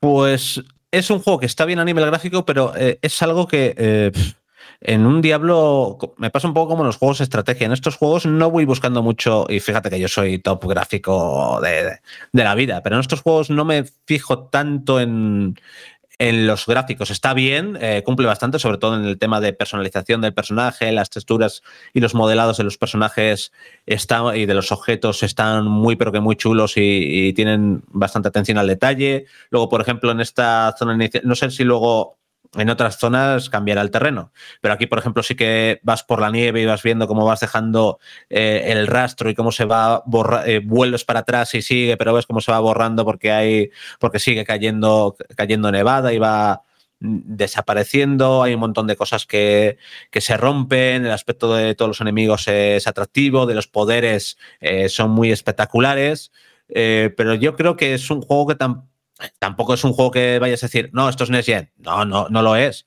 Pero es un juego que tampoco, eh, que está muy bien cuidado a, ni- a nivel técnico y tampoco necesita más un Diablo para, para, pa- para, destacar. En, el apartado técnico no es algo que, yo vaya a, mirar al dedillo en, en un Diablo y casi nadie, porque yo creo que este, este tipo de juegos le pedimos otras, otras cosas. Muy interesante todo lo que vas contando y seguro que es música para los oídos de los fans que están esperando Diablo 4 en junio del próximo año. Saúl, hablando de música, a ver si sabes mm, de dónde es esto.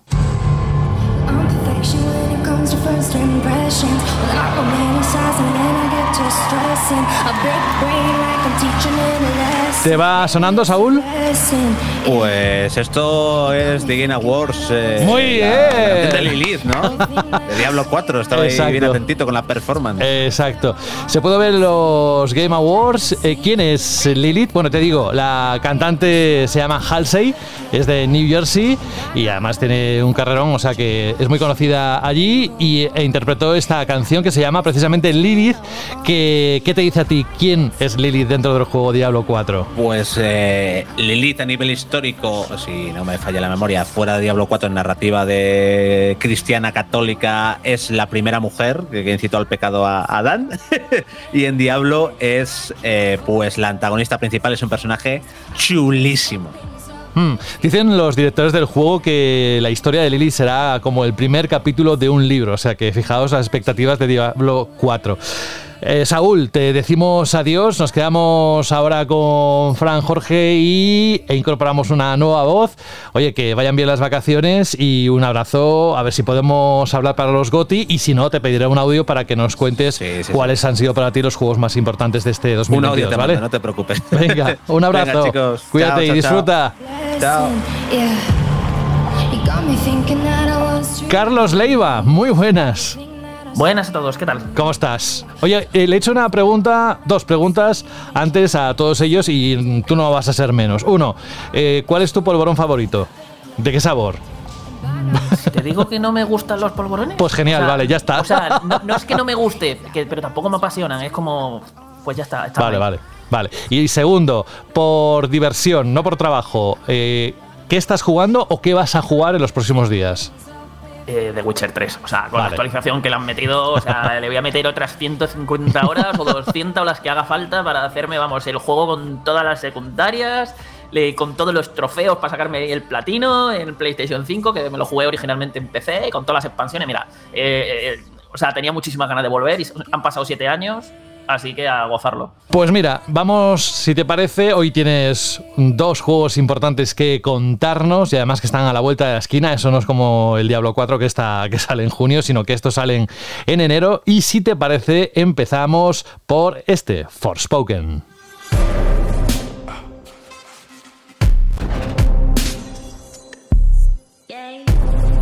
Si recordáis, anteriormente este juego se conocía o se conoció como Project Atia. Ah, Eso es, ¿ves? Ahora he visto mm, bastantes caras que han dicho, es verdad. bueno, el juego sale el 24 de enero. Es un juego de acción y rol de Square Enix para PlayStation 5 y PC, cuyo o cuya protagonista deberá explorar un mundo repleto de naturaleza y grandes monstruos, aprovechándose de su agilidad y de un montón de técnicas y jugabilidad que ha podido probar en estas impresiones, ni más ni menos que Carlos. Así que cuéntanos un poco las condiciones en las que has podido hacer estas impresiones finales, ¿no? Porque ya habías jugado al título o tú o, o dentro de Vandal en algún momento. Fui yo, fui yo, fui yo. Vale, fuiste tú. Pues mira, qué genial, pues lo, lo podéis complementar. ¿Tú qué has visto? ¿En qué condiciones? En un evento, ¿verdad? De Square Enix, Carlos. Sí, a ver, lo primero que hay que dejar claro es que eh, lo que yo he jugado es diferente a lo que el- muchos probablemente ya, ya hayáis probado con la demo Claro. que ha sacado públicamente. La demo fue una cosa que se hizo para el Tokyo Game Show, si no recuerdo mal, que la han, la han puesto de forma pública y fue como una demo muy preparada para que la gente simplemente probase un poco los controles y los combates. Y yo lo que he podido probar es la. Yo creo que eso era la versión final. O sea, ponía que estaba en desarrollo, pero es que le queda un mes a esto para salir. Y yo creo que eso era prácticamente la versión final. Y nos dieron a probar tres capítulos del inicio del juego, que no son el 1, 2 y 3, son el 2, el 3 y el 5. Para que realmente el 1 sería como un poco el prólogo y el 2 es cuando empieza, digamos, el juego, donde empiezan ya los tutoriales de combate y, y demás.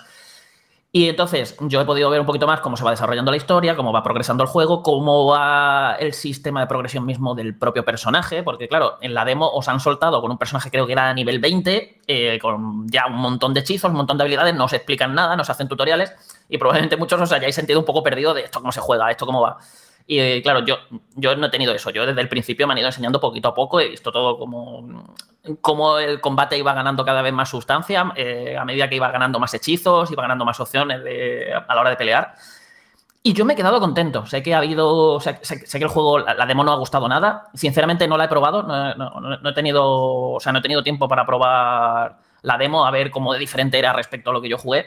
Pero sé, soy consciente de que la demo no ha gustado nada. Pero yo lo que jugué, o sea, esta versión final, a mí me ha gustado. O sea, no me ha parecido que vaya a ser el juego del año de 2023 ni que me vaya a volar la cabeza, pero me ha parecido un juego divertido, eh, que, tiene, que tiene cosas muy buenas y, y que me encaja bastante de bien dentro de lo que son mi gusto en las propuestas y le he visto cosas muy positivas, también le he visto cosas negativas, pero es en general un juego de estos que te deja como con buenas sensaciones de, oye, he, estado jugando tres horitas y me lo he pasado bien. Y, por lo que he visto también no, no soy el único. Es decir, todos los que hemos sacado impresiones de, los que fuimos a este evento, eh, si os fijáis, echáis un vistazo a los medios, todos nos hemos quedado más o menos satisfechos con, con lo que hemos visto. Y prácticamente el juego tiene como dos pilares gigantescos que son los que, para mi gusto, hace, o sea, para mi juicio, son lo que lo hace destacar y lo que, lo que hace que me haya gustado. Por un lado, son los combates. A diferencia de otros juegos de rol y demás, aquí no se centra en ponerte a pegar espadazos y demás, sino que la protagonista es como una maga, o sea, y pelea a, ba- a base de hechizos. Y Sí, es de casi co- como un shooter, casi. Sí, sí, sí, porque de hecho estás todo el rato disparando con una mirilla eh, y demás. Entonces, eh, el sistema de control te permite eh, hacer un disparo básico, por decirlo de algún modo, típica magia de, de- que lanza unos proyectiles. Y luego, si pulsas, si mantienes pulsado el- ese botón de disparo, cargas eh, un hechizo de ataque. mm, Depende del que te equipes, a lo mejor te puedes poner a disparar una andanada así rollo metralleta de disparos, o puedes tirar un pedazo de pedrolo, eh, o te puedes poner un escudo, puedes hacer muchas cosas. Y con el L2, eh, hablo con Play 5, que es la versión que he probado, que también el juego va a salir en PC. Y con el gatillo L2 eh, haces algo parecido para ir lanzando otros tipos de magias que son más como de apoyo y cosas. Vas colocando, por ejemplo, colocar trampas, eh, invocar una especie de planta que se pone a disparar a su bola eh, y un montón de cosas más. Entonces tú vas jugando con eso y además cuando rellenas un medidor puedes lanzar como un mega hechizo, un hechizo súper poderoso, que eso es manteniendo los dos gatillos pulsados y, lo lanzas según el que vayas seleccionando. Y claro, con todo eso, pues tú vas cambiando entre hechizos, vas lanzando. Es un, es un combate mm, como que tienes muchas posibilidades, tienes que eh, estar pendiente de las debilidades, resistencia elementales de los enemigos, sus puntos débiles, porque a lo mejor si se están protegiendo con un escudo no le vas a hacer mucho daño, pero si le lanzas, que te digo yo, un pedrolo gigantesco eh, le, le rompes el escudo y puedes atacarle. Y el rollo de la propia sinergia entre las habilidades. No sé si tú llegaste, porque creo que. Sí, sí, ha- ha- haces, haces de todo. O sea, rollo, mira, invoco unas enredaderas, te Exacto, a al enemigo, te lanzo tal, me voy para acá. O sea, es un juego, es un combate. Lo de, lo de poner muros para, para a lo mejor separar a un enemigo tocho de los demás. Sí, sí, sí, sí, es que está muy. O sea, combatir es divertido. Hay además diferentes tipos de enemigos. eh, los, jefes están muy chulos. eh, tienen un- tanto los jefes como los mini jefes. eh, yo, yo he visto algo. Me he enfrentado a un par de jefes al menos dentro de la demo que molan muchísimo. O sea, son un auténtico espectáculo. Unas batallas así súper épicas, gigantescas, con montones de efectos de luces y, y colores por todos lados. Muy, muy, muy chulas. Una era un dragón gigante, otra es un enemigo que han enseñado en, demos. que Además, tienen varias fases, van evolucionando los combates contra ellos. Son facilitos. Es una cosa que me ha pasado. Me dejaron jugar en normal. Tengo que probarlo un poquito más en difícil y tal, pero claro, también es el principio del juego. No quiero juzgar la dificultad por esto, pero tampoco, tampoco diría que es un paseo. Hay, que estar ahí más o menos pendiente, hay que estar jugando bien.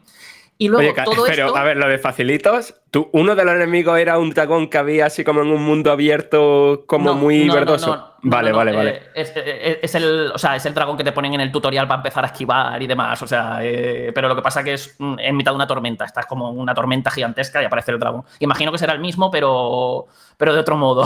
Vale, vale, no sé. Que yo ver, lo que canutas con el que digo. Que a ver, también te digo que he tenido que salir por patas de muchos combates porque no estaba preparado. O sea, era lo típico. salta, Mira, un, un- un oso así como diabólico, así corrupto. Me voy a pegar contra, contra este oso. Ostras, me acaba de pegar un golpe y ya me ha quitado un escudo y una barra de vida. Creo que me voy a otro lado. Aún así, aún así lo maté. O sea, me, fue un momento de me voy, pero no, me, me emperré ahí en matarlo. Perdí como 20 minutos de, de mi tiempo para jugar a la demo, pero lo maté. Ahí. Pero a- así que si sois habilidosos, también vais a poder incluso enfrentaros a retos que a lo mejor os superen de nivel. Está guay. Luego, otra cosa que hacen muy buenos los combates es el parkour mágico, que es el otro gran pilar del juego. Básicamente, eh, los poderes mágicos de la protagonista no sirven solo para atacar y hacer cosas, sino también le sirven para moverse por el mundo pegando saltos gigantescos, planeando, lanzando unos ganchos a ciertos sitios.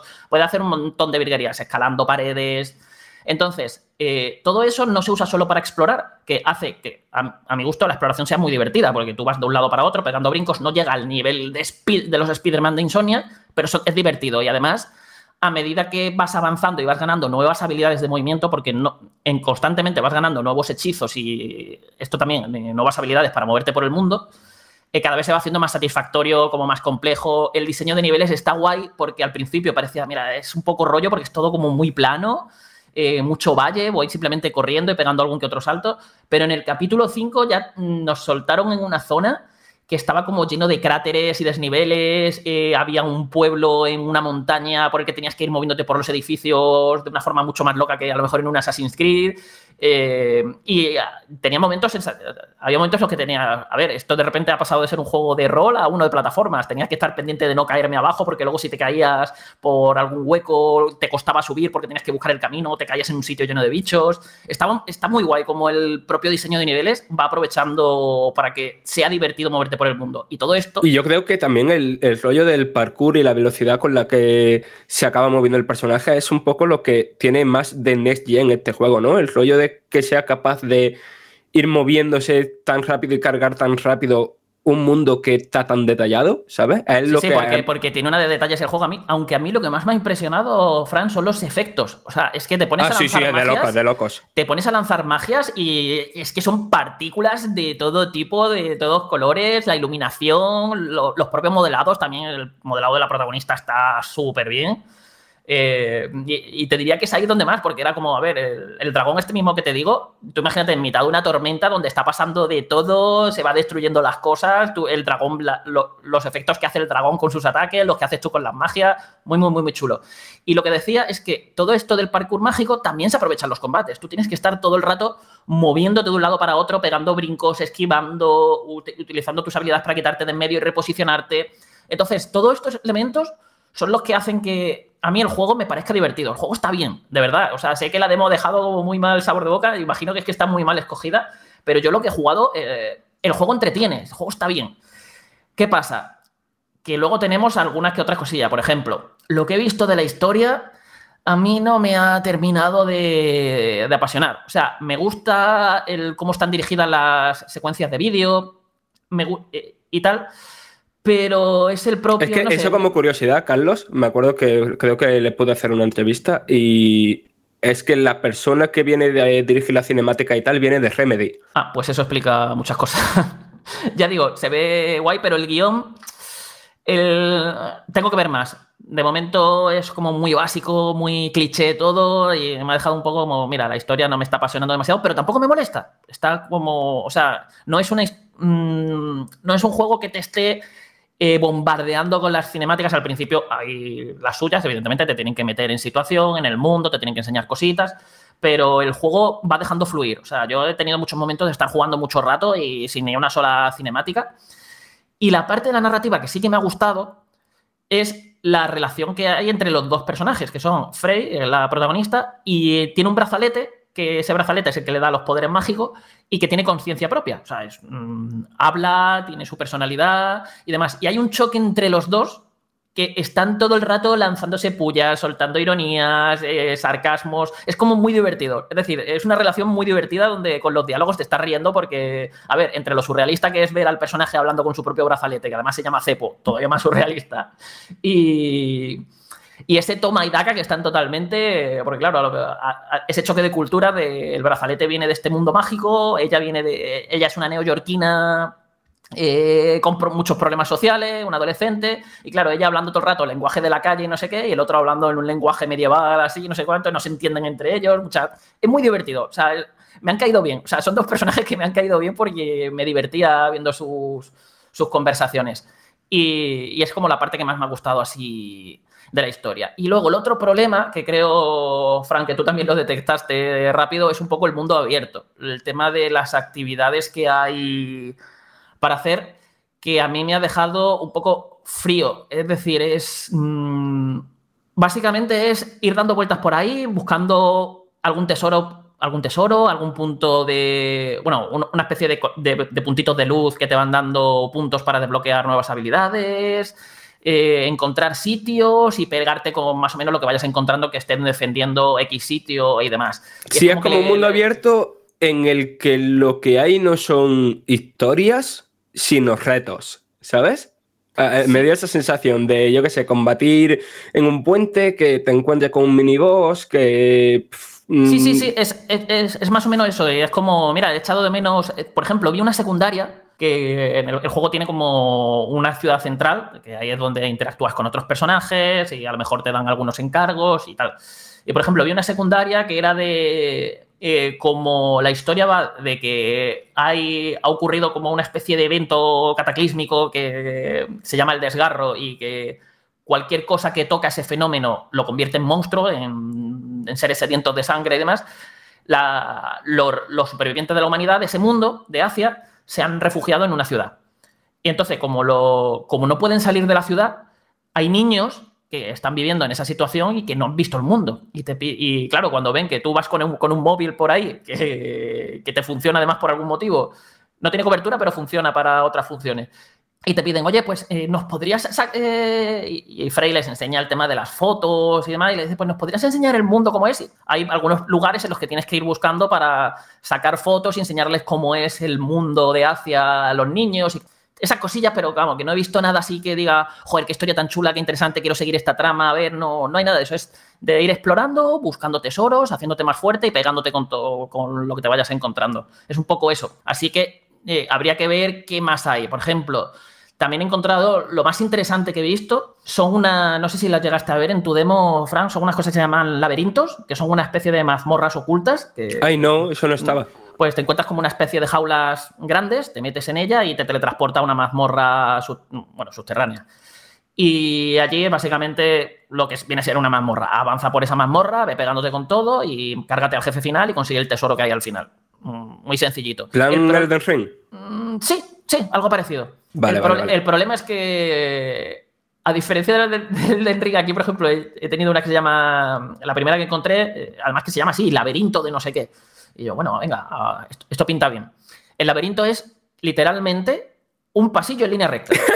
O sea, es un pasillo, o sea, vas en línea recta, te encuentras una sala, combates en esa sala, avanzas por el pasillo, otra sala, combates en esa sala, avanzas, jefe. O sea, fue literalmente eso. Es que ni siquiera intentaron disimularlo con ese pasillo. Venga, vamos a hacer un giro a la derecha ahora, un giro a la izquierda. No, no, línea recta. O sea, es como, bueno, pues muy laberíntico, no, no es que sea esto. Y tengo curiosidad por ver si esto, que tiene potencial para estar muy guay, es decir, el juego tal y como está montado, sí, Claro que a lo mejor mejora. Que, Sí, eh, sí tiene un recuérdate de chulo. las primeras mazmorras del Elden Ring, que también son un poco me. Sí, de, de hecho me quejé. Las primeras impresiones que hice del juego fue como, "Eh, no he visto yo esto demasiado. Y luego ya el juego, pues, ala, 10, el Den Ring, Goti, Goti de la vida.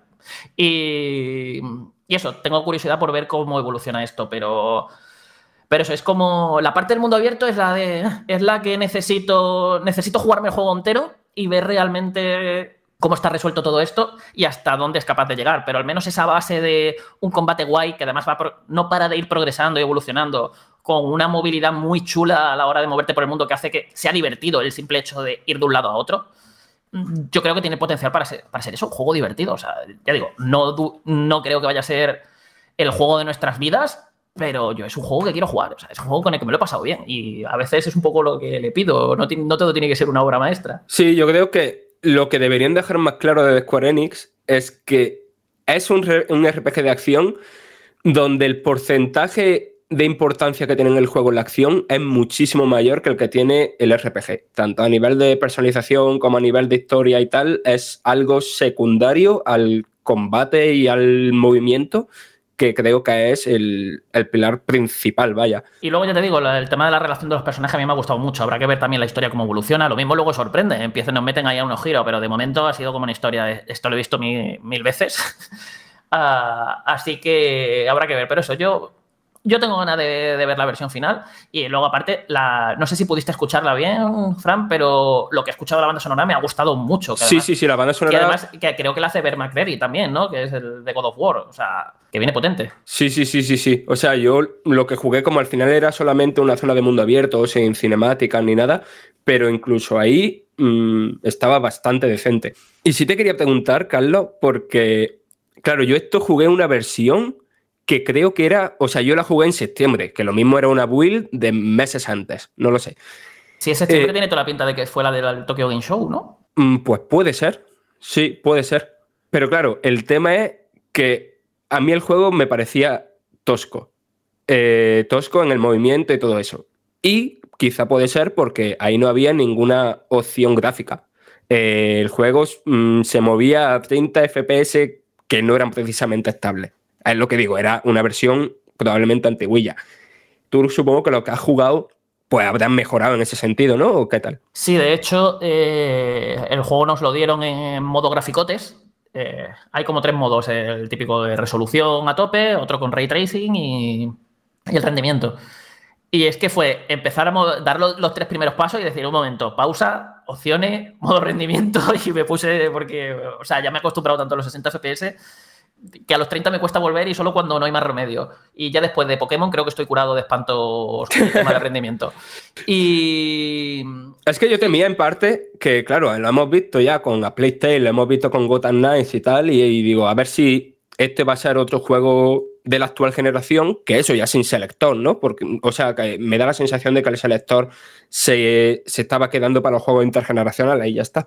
No, no, pues tienes, tienes tres modos y yo la verdad que en modo rendimiento juego bien. O sea, eso se movía guay, se movía fluido. No, yo no he detectado nada raro. De hecho, te puedes ver el gameplay que saqué, que son unos siete minutos de yo pegando botes por todos lados, pegándome con bichos y de todo. Y, y no creo que vayas a detectar ninguna bajada. Yo al menos no, no noté nada raro. O sea, fue como se juega bien, esto va fluido y se juega guay. Mm, ¿Debería de haber jugado un poco más el modo calidad de graficote? Sí, pero es que me, me costaba mucho. O sea, era cada vez que cambiaba de rendimiento, lo cambiaba gráficos para ir viendo diferencias, era como, uff, vuelve a rendimiento, vuelve a rendimiento. Eh, Me pasa mucho con muchos juegos.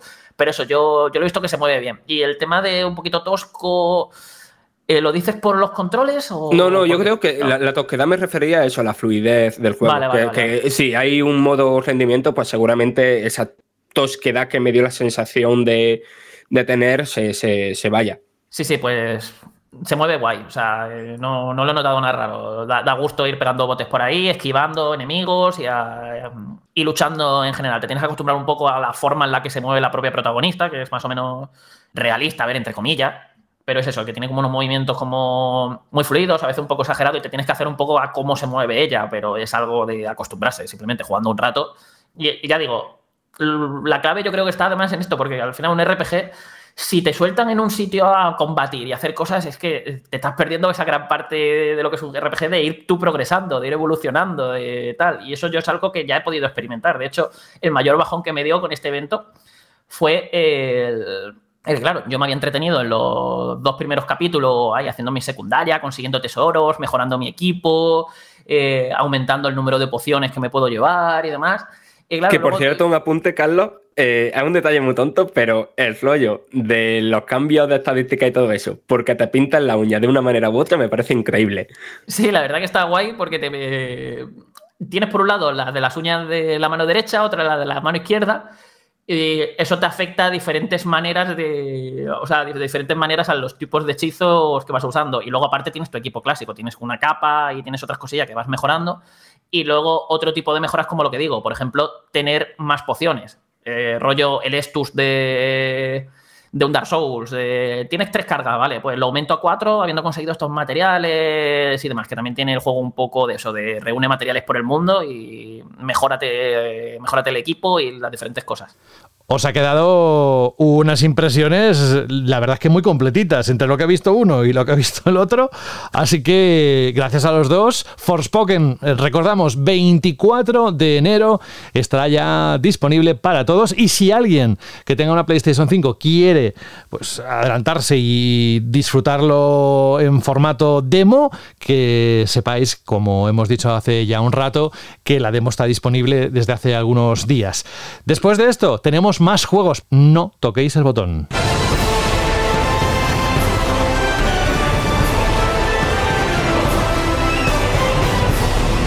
No se puede negar que tiene fuerza, ¿eh? La música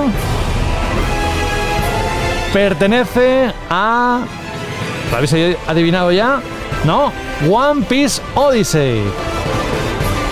El nuevo RPG sobre la famosa serie de manga y anime que conmemora sus 25 años y que, fijaos la casualidad, tanto Carlos como Fran también han tenido sus momentos para probarlo. Creo que más a fondo Carlos, que por eso le hemos dicho que también nos cuente cositas sobre el juego. Digo la fecha de lanzamiento, pues un poquito antes del Forspoken. El 12, nada, cuando cambiemos de año, el 12 de enero lo tendremos disponible y sé que hay muchos de vosotros y vosotras que estáis pendiente de este lanzamiento, según decía Rubén, para él era uno de los importantes de 2023. Carlos, y también Frank, cuando tengas algo que comentar, ¿qué has encontrado en, en estas impresiones del One Piece Odyssey? Bueno, a ver, el juego es más, es más o menos lo que se prometió. Es un RPG de One Piece, que creo que iba tocando. No es el primero, ya ha habido alguno que otro anterior que fue bastante malo, siendo generosos. Y sigue un poco la dinámica de lo que sería un Dragon Quest. Es decir, eh, tú vas avanzando por una historia bastante lineal, que su productor me dijo que es algo completamente intencionado, porque claro, quieren que la gente se meta en la historia y, y no se distraiga demasiado para que no pierda fuerza. Y, y nada, tú vas avanzando, explorando algunas mazmorras, consiguiendo tesoros y enfrentándote a enemigos en combates por turnos, muy, muy clasicorros, con algunos giritos en sus mecánicas que sí que me han gustado. Pero a ver, en general, el juego cuenta esta vez una nueva historia. No se basa en directamente en los hechos del manga. Es lo- la tripulación de los sombreros de paja van a, llegan a una nueva isla de la que no pueden salir por X motivos y que se supone que oculta un grandísimo misterio donde se encuentran con dos nuevos personajes que además han sido diseñados por el mismo Ichiro Oda, el creador del manga. Y allí, pues, eh, ocurren unas cosas y pierden los poderes y bajan todos a nivel 1. Tú empiezas el juego en nivel 40 y en cuanto pasan esas cosillas del prólogo, eh, todos los personajes bajan a nivel 1 y pierden todos sus poderes porque se olvidan de cómo hacerlos. Entonces, todos sus recuerdos de cómo eran de fuertes, de cómo usar sus poderes y demás, se dispersan por, por toda la isla y tienes que ir dando vueltas por la isla, eh, consiguiendo unos cubos para eso, para eh, irte haciendo más fuerte de nuevo y eh, ir descubriendo la verdad que hay sobre esa isla a la que llegas. Un recurso muy manido, para mi gusto este de, venga, otra vez personajes a, a nivel 1, además que no se acuerda, o sea, es que por no acordarse, al principio Luffy no se acuerda ni siquiera de cómo estirar el brazo para pegar un puñetazo, o sea, es de ese nivel. El diseño de niveles, puf, o sea, lo he visto muy, muy, muy, muy, muy regulero. Eh, es extremadamente pasillero, pero con apenas desvíos o secretos, cosillas para ir encontrando. Es muy, muy, muy pasillero. Es, es imposible perderse. Es que yo, por ejemplo, en lo que yo jugué, lo mío era nada, una demo súper breve en la Gamescom, que creo que eran 20 minutos a lo sumo. Y es que era todo, pero con, vale, con decoración, que parecía que había mundo más allá, pero a nivel jugable, a nivel de estructura, era un pasillo recto, donde de vez en cuando te decían, pulsa el botón que fuera para que Luffy estire el brazo y, pueda, saltar, y pueda saltar un precipicio. Es que es justo eso, Frank. Eh, habré jugado como 6-7 horas y el juego es todo el rato pasillos. O sea, es un tira para adelante y además es como. Aquí tienes que usar la habilidad de este personaje. Eh, pues le das a la X o a lo que sea. El, pro- el propio juego ya te lo cambia automáticamente a ese personaje. Lo- eh, una puerta con, con rejas, vale, te pones delante, X, sale Zoro, rompe las puertas, sigues para adelante. Es como, no, no hay nada, o sea, no intentáis aprovechar lo más mínimo para hacer algún tipo de diseño de niveles, para crear algún puzzle, algo interesante con las habilidades de los personajes, nada. O sea, es muy aburrido. De hecho, eh, hay algunas zonas que dices, mira, parece que me dejan un poquito más de libertad para que coja misiones secundarias, me haga, me vaya a buscar, coja una reco- eh, un cartel de recompensa para irme a cazar a algún pirata que haya por ahí y cobrar la recompensa. O una misión secundaria la que mejor es destroza tantos nidos en la ciudad. Como que tienes que coger el tirachina de Usopp, porque todo eso va automático, no tienes ni que apuntar ni nada, prácticamente y vas por la ciudad que es un, pasillo. O sea, es un, es un pasillo que a lo mejor tiene algún que otro giro, pero es, es un pasillo. Entonces tú simplemente vas avanzando por la ciudad y cada vez que ves algo brillante lo disparas. Es como mm, cero gracia. O sea, es un diseño de niveles que, que a mí me ha dejado. O sea, vengo del, del Final Fantasy VII Crisis Core, que era un juego de PSP y que tenía este tipo de diseño de niveles. de- y me lo he encontrado aquí en un juego de 2023 que sale ahora. Y ha sido como, ojo, qué, decepción eh, más grande. Espero que esto vaya mejorando a medida que va- que avances. El mundo se vaya abriendo más, te vayan dejando, las mazmorras se vuelvan más interesantes, pero es que eso, hasta meterte una mazmorra es ve línea recta, ve avanzando, ve usando alguna otra habilidad cuando veas que toca del personaje y además con unos puzzles que, o sea, generalmente puedes decir, mira, este puzzle es sencillito, mm, no, no te pide, o no está muy inspirado, pero esto directamente es que no lo puedo llamar ni puzzle. O sea, es que había de tienes que abrir estas puertas, lo típico, tocando unos interruptores para que vayan girando unas, un- unas cositas y la electricidad vaya de un sitio a otro.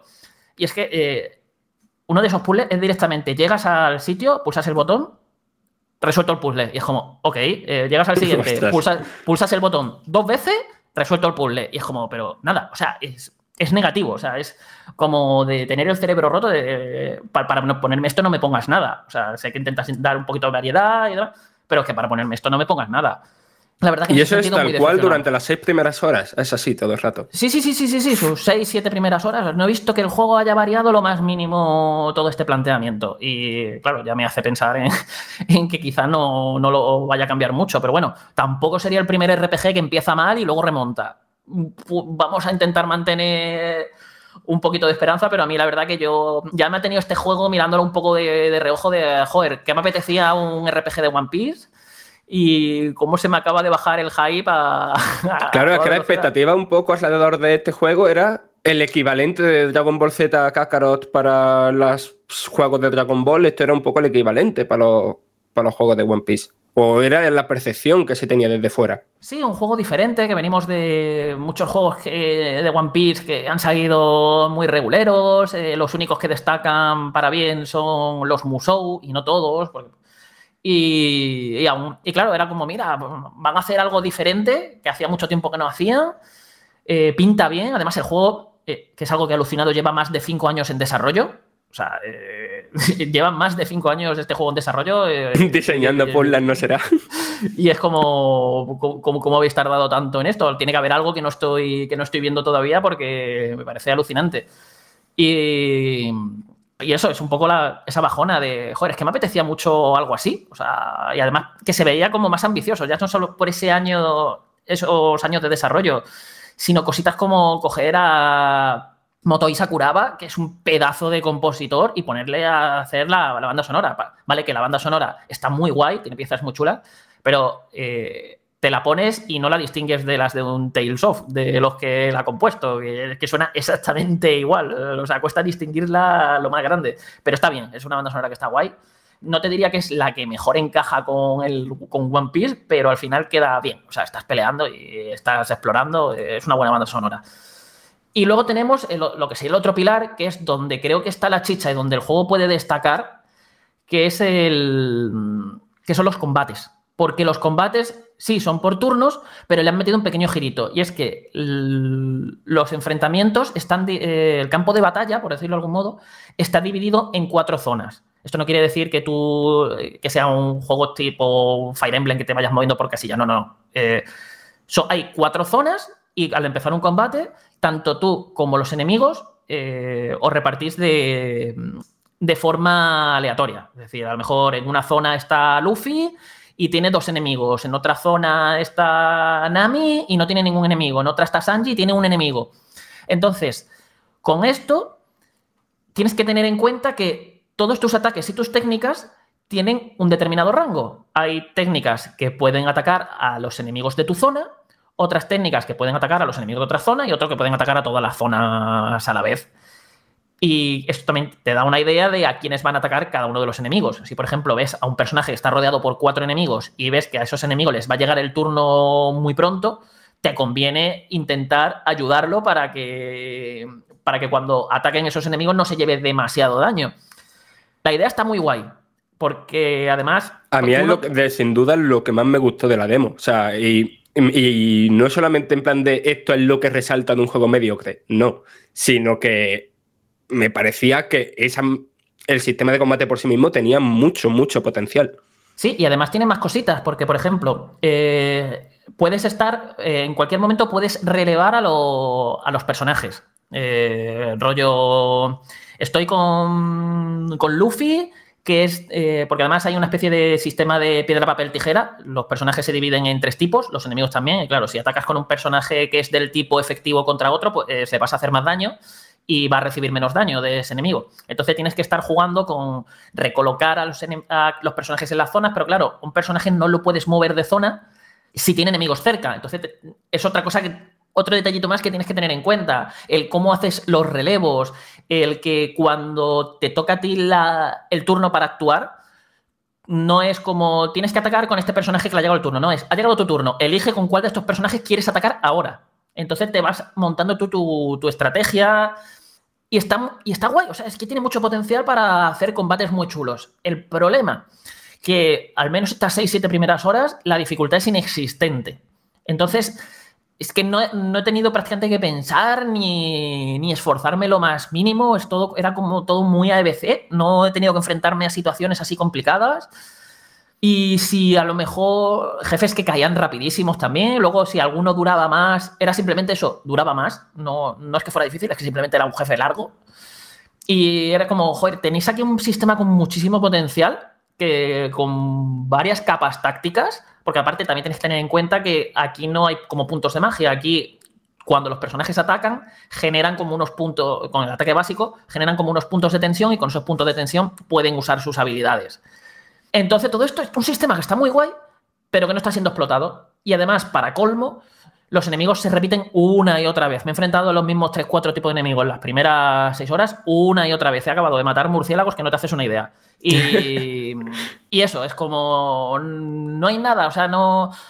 Tienes un sistema muy chulo y no me estás haciendo sacarle provecho, que es algo que espero que mejore con el paso de las horas, que haya combates secretos o opcionales así muy desafiantes, con misiones secundarias chulas, que son más o menos lo que espero para que este sistema de combate tenga sentido, que sería una pena que se hayan currado algo con este potencial y con tan buenas ideas y que está tan bien diseñado para que luego caigan saco roto. Ya, pero que.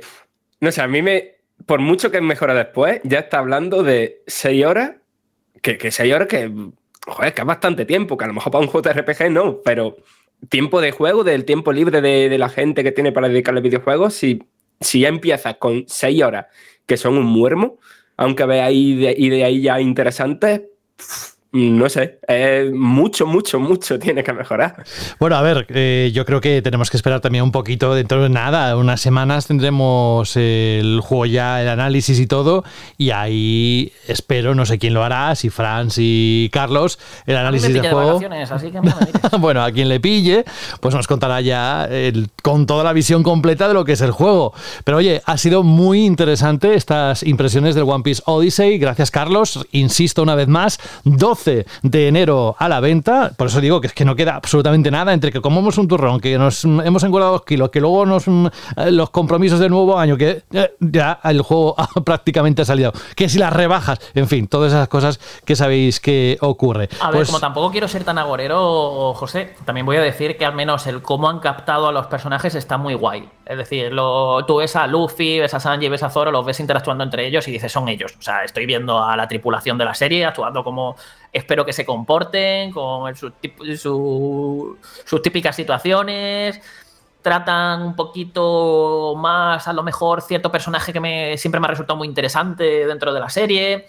Tiene al menos eso lo, lo tienes, es decir, lo estás viendo y estás diciendo, vale, esto es One Piece. O sea, estoy viendo algo de One Piece, ya la historia puede ser mejor o peor, ya, ya veremos.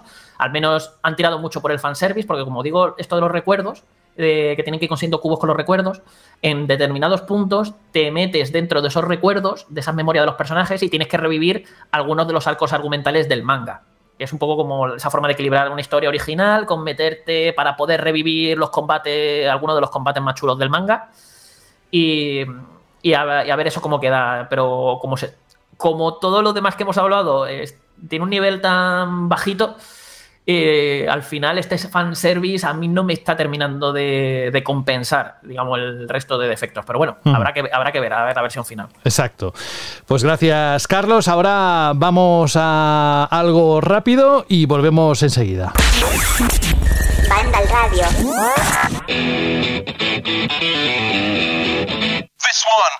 Ya sabéis desde hace algunas semanas que en CEX, que es el mayor especialista en electrónica y entretenimiento de segunda mano en España, podéis conseguir dinero rápido vendiendo móviles, juegos, consolas portátiles, tablets, ordenadores, en fin. Ya conocéis a CEX, tienen más de 60 tiendas por todo el país, Rubén, y vamos a repasar algunas de las vamos a decir, las joyas que están buscando, la lista de los más perseguidos o incluso si queréis deshaceros de algún juego y conseguir dinero o cambiar por otra cosa, pues también es una oportunidad. ¿Qué tenemos en esa lista de los más buscados? Pues eh, también no os olvidéis que también podéis comprar, es decir, no solo podéis vender y cambiar estos juegos, sino que también podéis comprar algunos juegos eh, en estas tiendas CEX.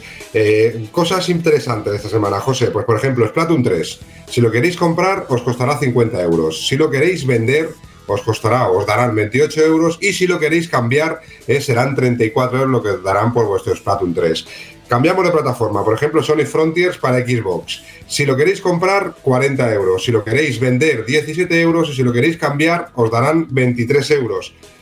Cambiamos otra vez de plataforma, ahora PlayStation 5. Si lo que tenéis es el Call of Duty Modern Warfare 2 y lo queréis vender, pues 44 euros. Si lo queréis cambiar, 51. Y si lo queréis comprar, os saldrá por 70 euros. Y por último, acabamos con God of War Ragnarok, que si lo queréis vender, os darán eh, 40 euros. Si lo queréis cambiar, 47. Y si lo que queréis es comprarlo, serán 65 euros. Bueno, si queréis conocer más precios, por supuesto que en su página web, en webuy.com o en la app de CEX tenéis todo su catálogo a disposición vuestro. Así que nada, oye, por cierto, no te he saludado, que solo has aparecido un momento para contarnos todo esto, pero con las mismas te vas, así que gracias por este huequecillo que nos has dejado, Rubén Mercado, un abrazo grande, en una semana volvemos y eso sí, tendrás que estar para hablar de los GOTI. Pues sí, estaremos, estaremos. Esta semana complicada, así que ha sido una aparición así un poco como el niño de Bill Clinton en los, en los Game Awards. Así que vengo, no le dedico esta sección a nadie, me la quedo para mí y la semana que viene estaremos en el programa de los GOTI, por supuesto. Un Venga, abrazo y pues. cuidaros mucho. Cuídate tú también. Adiós. Vale. Radio.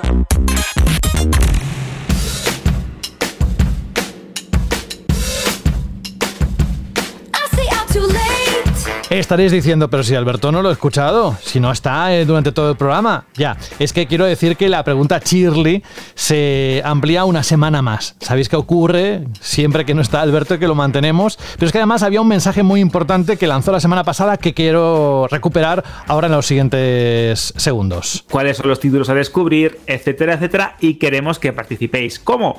Pues diciendo tres títulos, ¿vale? Los vuestros tres mejores juegos del año, iremos recopilando todas las respuestas y nos encantaría que más allá de escribir en iBox, que eso bueno, podéis hacer como siempre, que nos mandéis un audio de unos 20 o 30 segundos, pero intentad condensar al máximo, ¿no? Para que no sea demasiado largo y tengáis todos eh, presencia en el programa de los GOTI y nos digáis cuáles son vuestros juegos o vuestros juegos, si no tenéis varios, que os ha gustado más de este año o el que más os ha llamado, llenado, etcétera. Así que ya sabéis, tenéis la pregunta de qué os ha parecido los Game Awards y, importante, que digáis vuestros GOTIs de este año para que lo pongamos aquí en, en Vandal. Así que venga, animaros que la próxima semana sí que vamos a dar buena cuenta de todo lo que nos mandéis porque la próxima semana, evidentemente, como siempre hacemos, pues claro, el clásico, es como un derby. Es el- el programa, el último programa del año tiene que ser para los GOTI, en este caso, de 2022.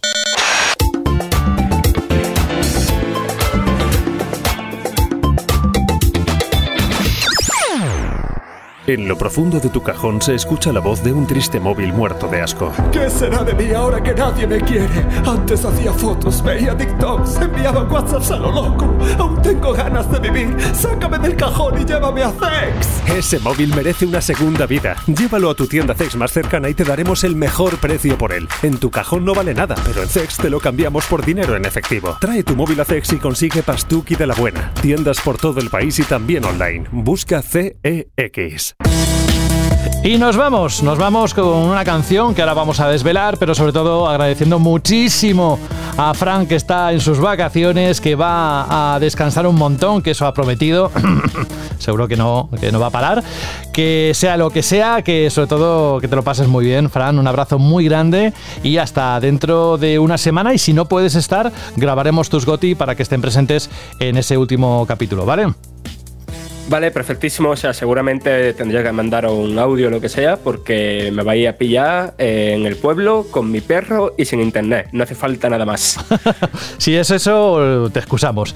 Mientras tanto, oye, por si no hablamos, felices fiestas, feliz salida, feliz entrada de año, pero vamos, que ya te lo diré por WhatsApp. Un abrazo grande. Un abracito a ti y a todos los que nos oyen, por supuesto. Que comáis muchos polvorones de limón. Venga, adiós. Carlos Leiva, la próxima semana lo mismo, contamos contigo de alguna manera para esos GOTI y a ver cuáles son para ti, que tengo curiosidad.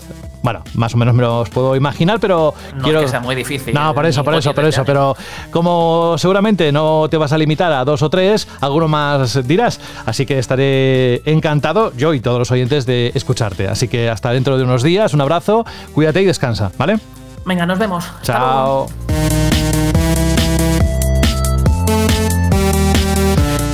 El jefe de redacción, el señor Jorge Cano, la próxima semana será el director de orquesta de los GOTI. Un año que la verdad es que empezó de una manera, bueno, empezó. ¿Te acuerdas que antes de, de empezar el año, justamente, pues eso, allá por noviembre de 2021, nos decíamos, bueno, a ver cómo va a ser el 2022? Bueno, pues- Empezó de una manera y acabó de otra. Claro, claro. Porque si no, tú imagínate que hubiera acabado igual que empezó. Claro, entonces ahora tenemos la visión completa, tenemos todo el escenario, o sea que ahora sí que podemos analizarlo como nos gusta hacerlo, será la próxima semana, en el capítulo número 17. Mientras tanto, lo mismo, Jorge, te deseo que descanses muchísimo, un abrazo y, y come muchos polvorones de limón, que son los que te gustan, ¿vale? No me, no me he puesto todavía, pero bueno, en cuanto. En cuanto te pongas... cuanto- me voy a reservar al programa de la semana que viene, que es el último del y, lo, año. y lo vas a hacer comiendo y hablando a la vez. Lo voy a hacer comiendo polvorones. un abrazo, chao. Venga, hasta la semana que viene. Venga, vamos a acabar con una canción de una saga queridísima y que estamos esperando noticias. A ver si para el 2023, pero no noticias flojas, sino un megatón de eso que dice Fran. Dice en el correo que nos envió Adrián M. Muy buenas, Vandal, es cortito, ¿eh? Muy buenas, Vandal, soy Adrián y me encantaría que pusierais en uno de los temas musicales más épicos de la historia de los videojuegos y que pertenece a mi saga favorita mm, de todos los tiempos. Suicide Mission de Mass Effect 2. Muchas gracias, seguid así y un saludo. Pues gracias Adrián, desde luego, por formar parte de este capítulo y de esta temporada. Y esta canción que vamos a escuchar, La Misión Suicida, es de un compositor estadounidense, Jack Wall, conocido porque ha trabajado en bandas sonoras de más de 20 juegos. Mira, ha estado implicado en la saga Splinter Cell, Call of Duty o, como bien decía Adrián, en Mass Effect. Y el juego, pues el juego salió allá por el 2010 para Xbox 360 y PC y en el 2011 se retrasó para PlayStation 3. En cualquier caso, con esto nos despedimos. La próxima semana, Gotis, no dejéis de mandar vuestros audios o vuestros comentarios de los tres Goti o dos Goti, los que queráis, pero máximo tres, porque si no se junta todo y va a ser más, más complicado para vosotros este 2022. Queremos que participéis, que tengáis una participación muy importante, como todos los años en el último programa del año. Así que por mi parte esto es todo. Un abrazo de José de la Fuente, Mass Effect 2, Misión Suicida y subido el volumen porque empieza lento, pero luego se anima, ¿vale? Hasta la próxima semana.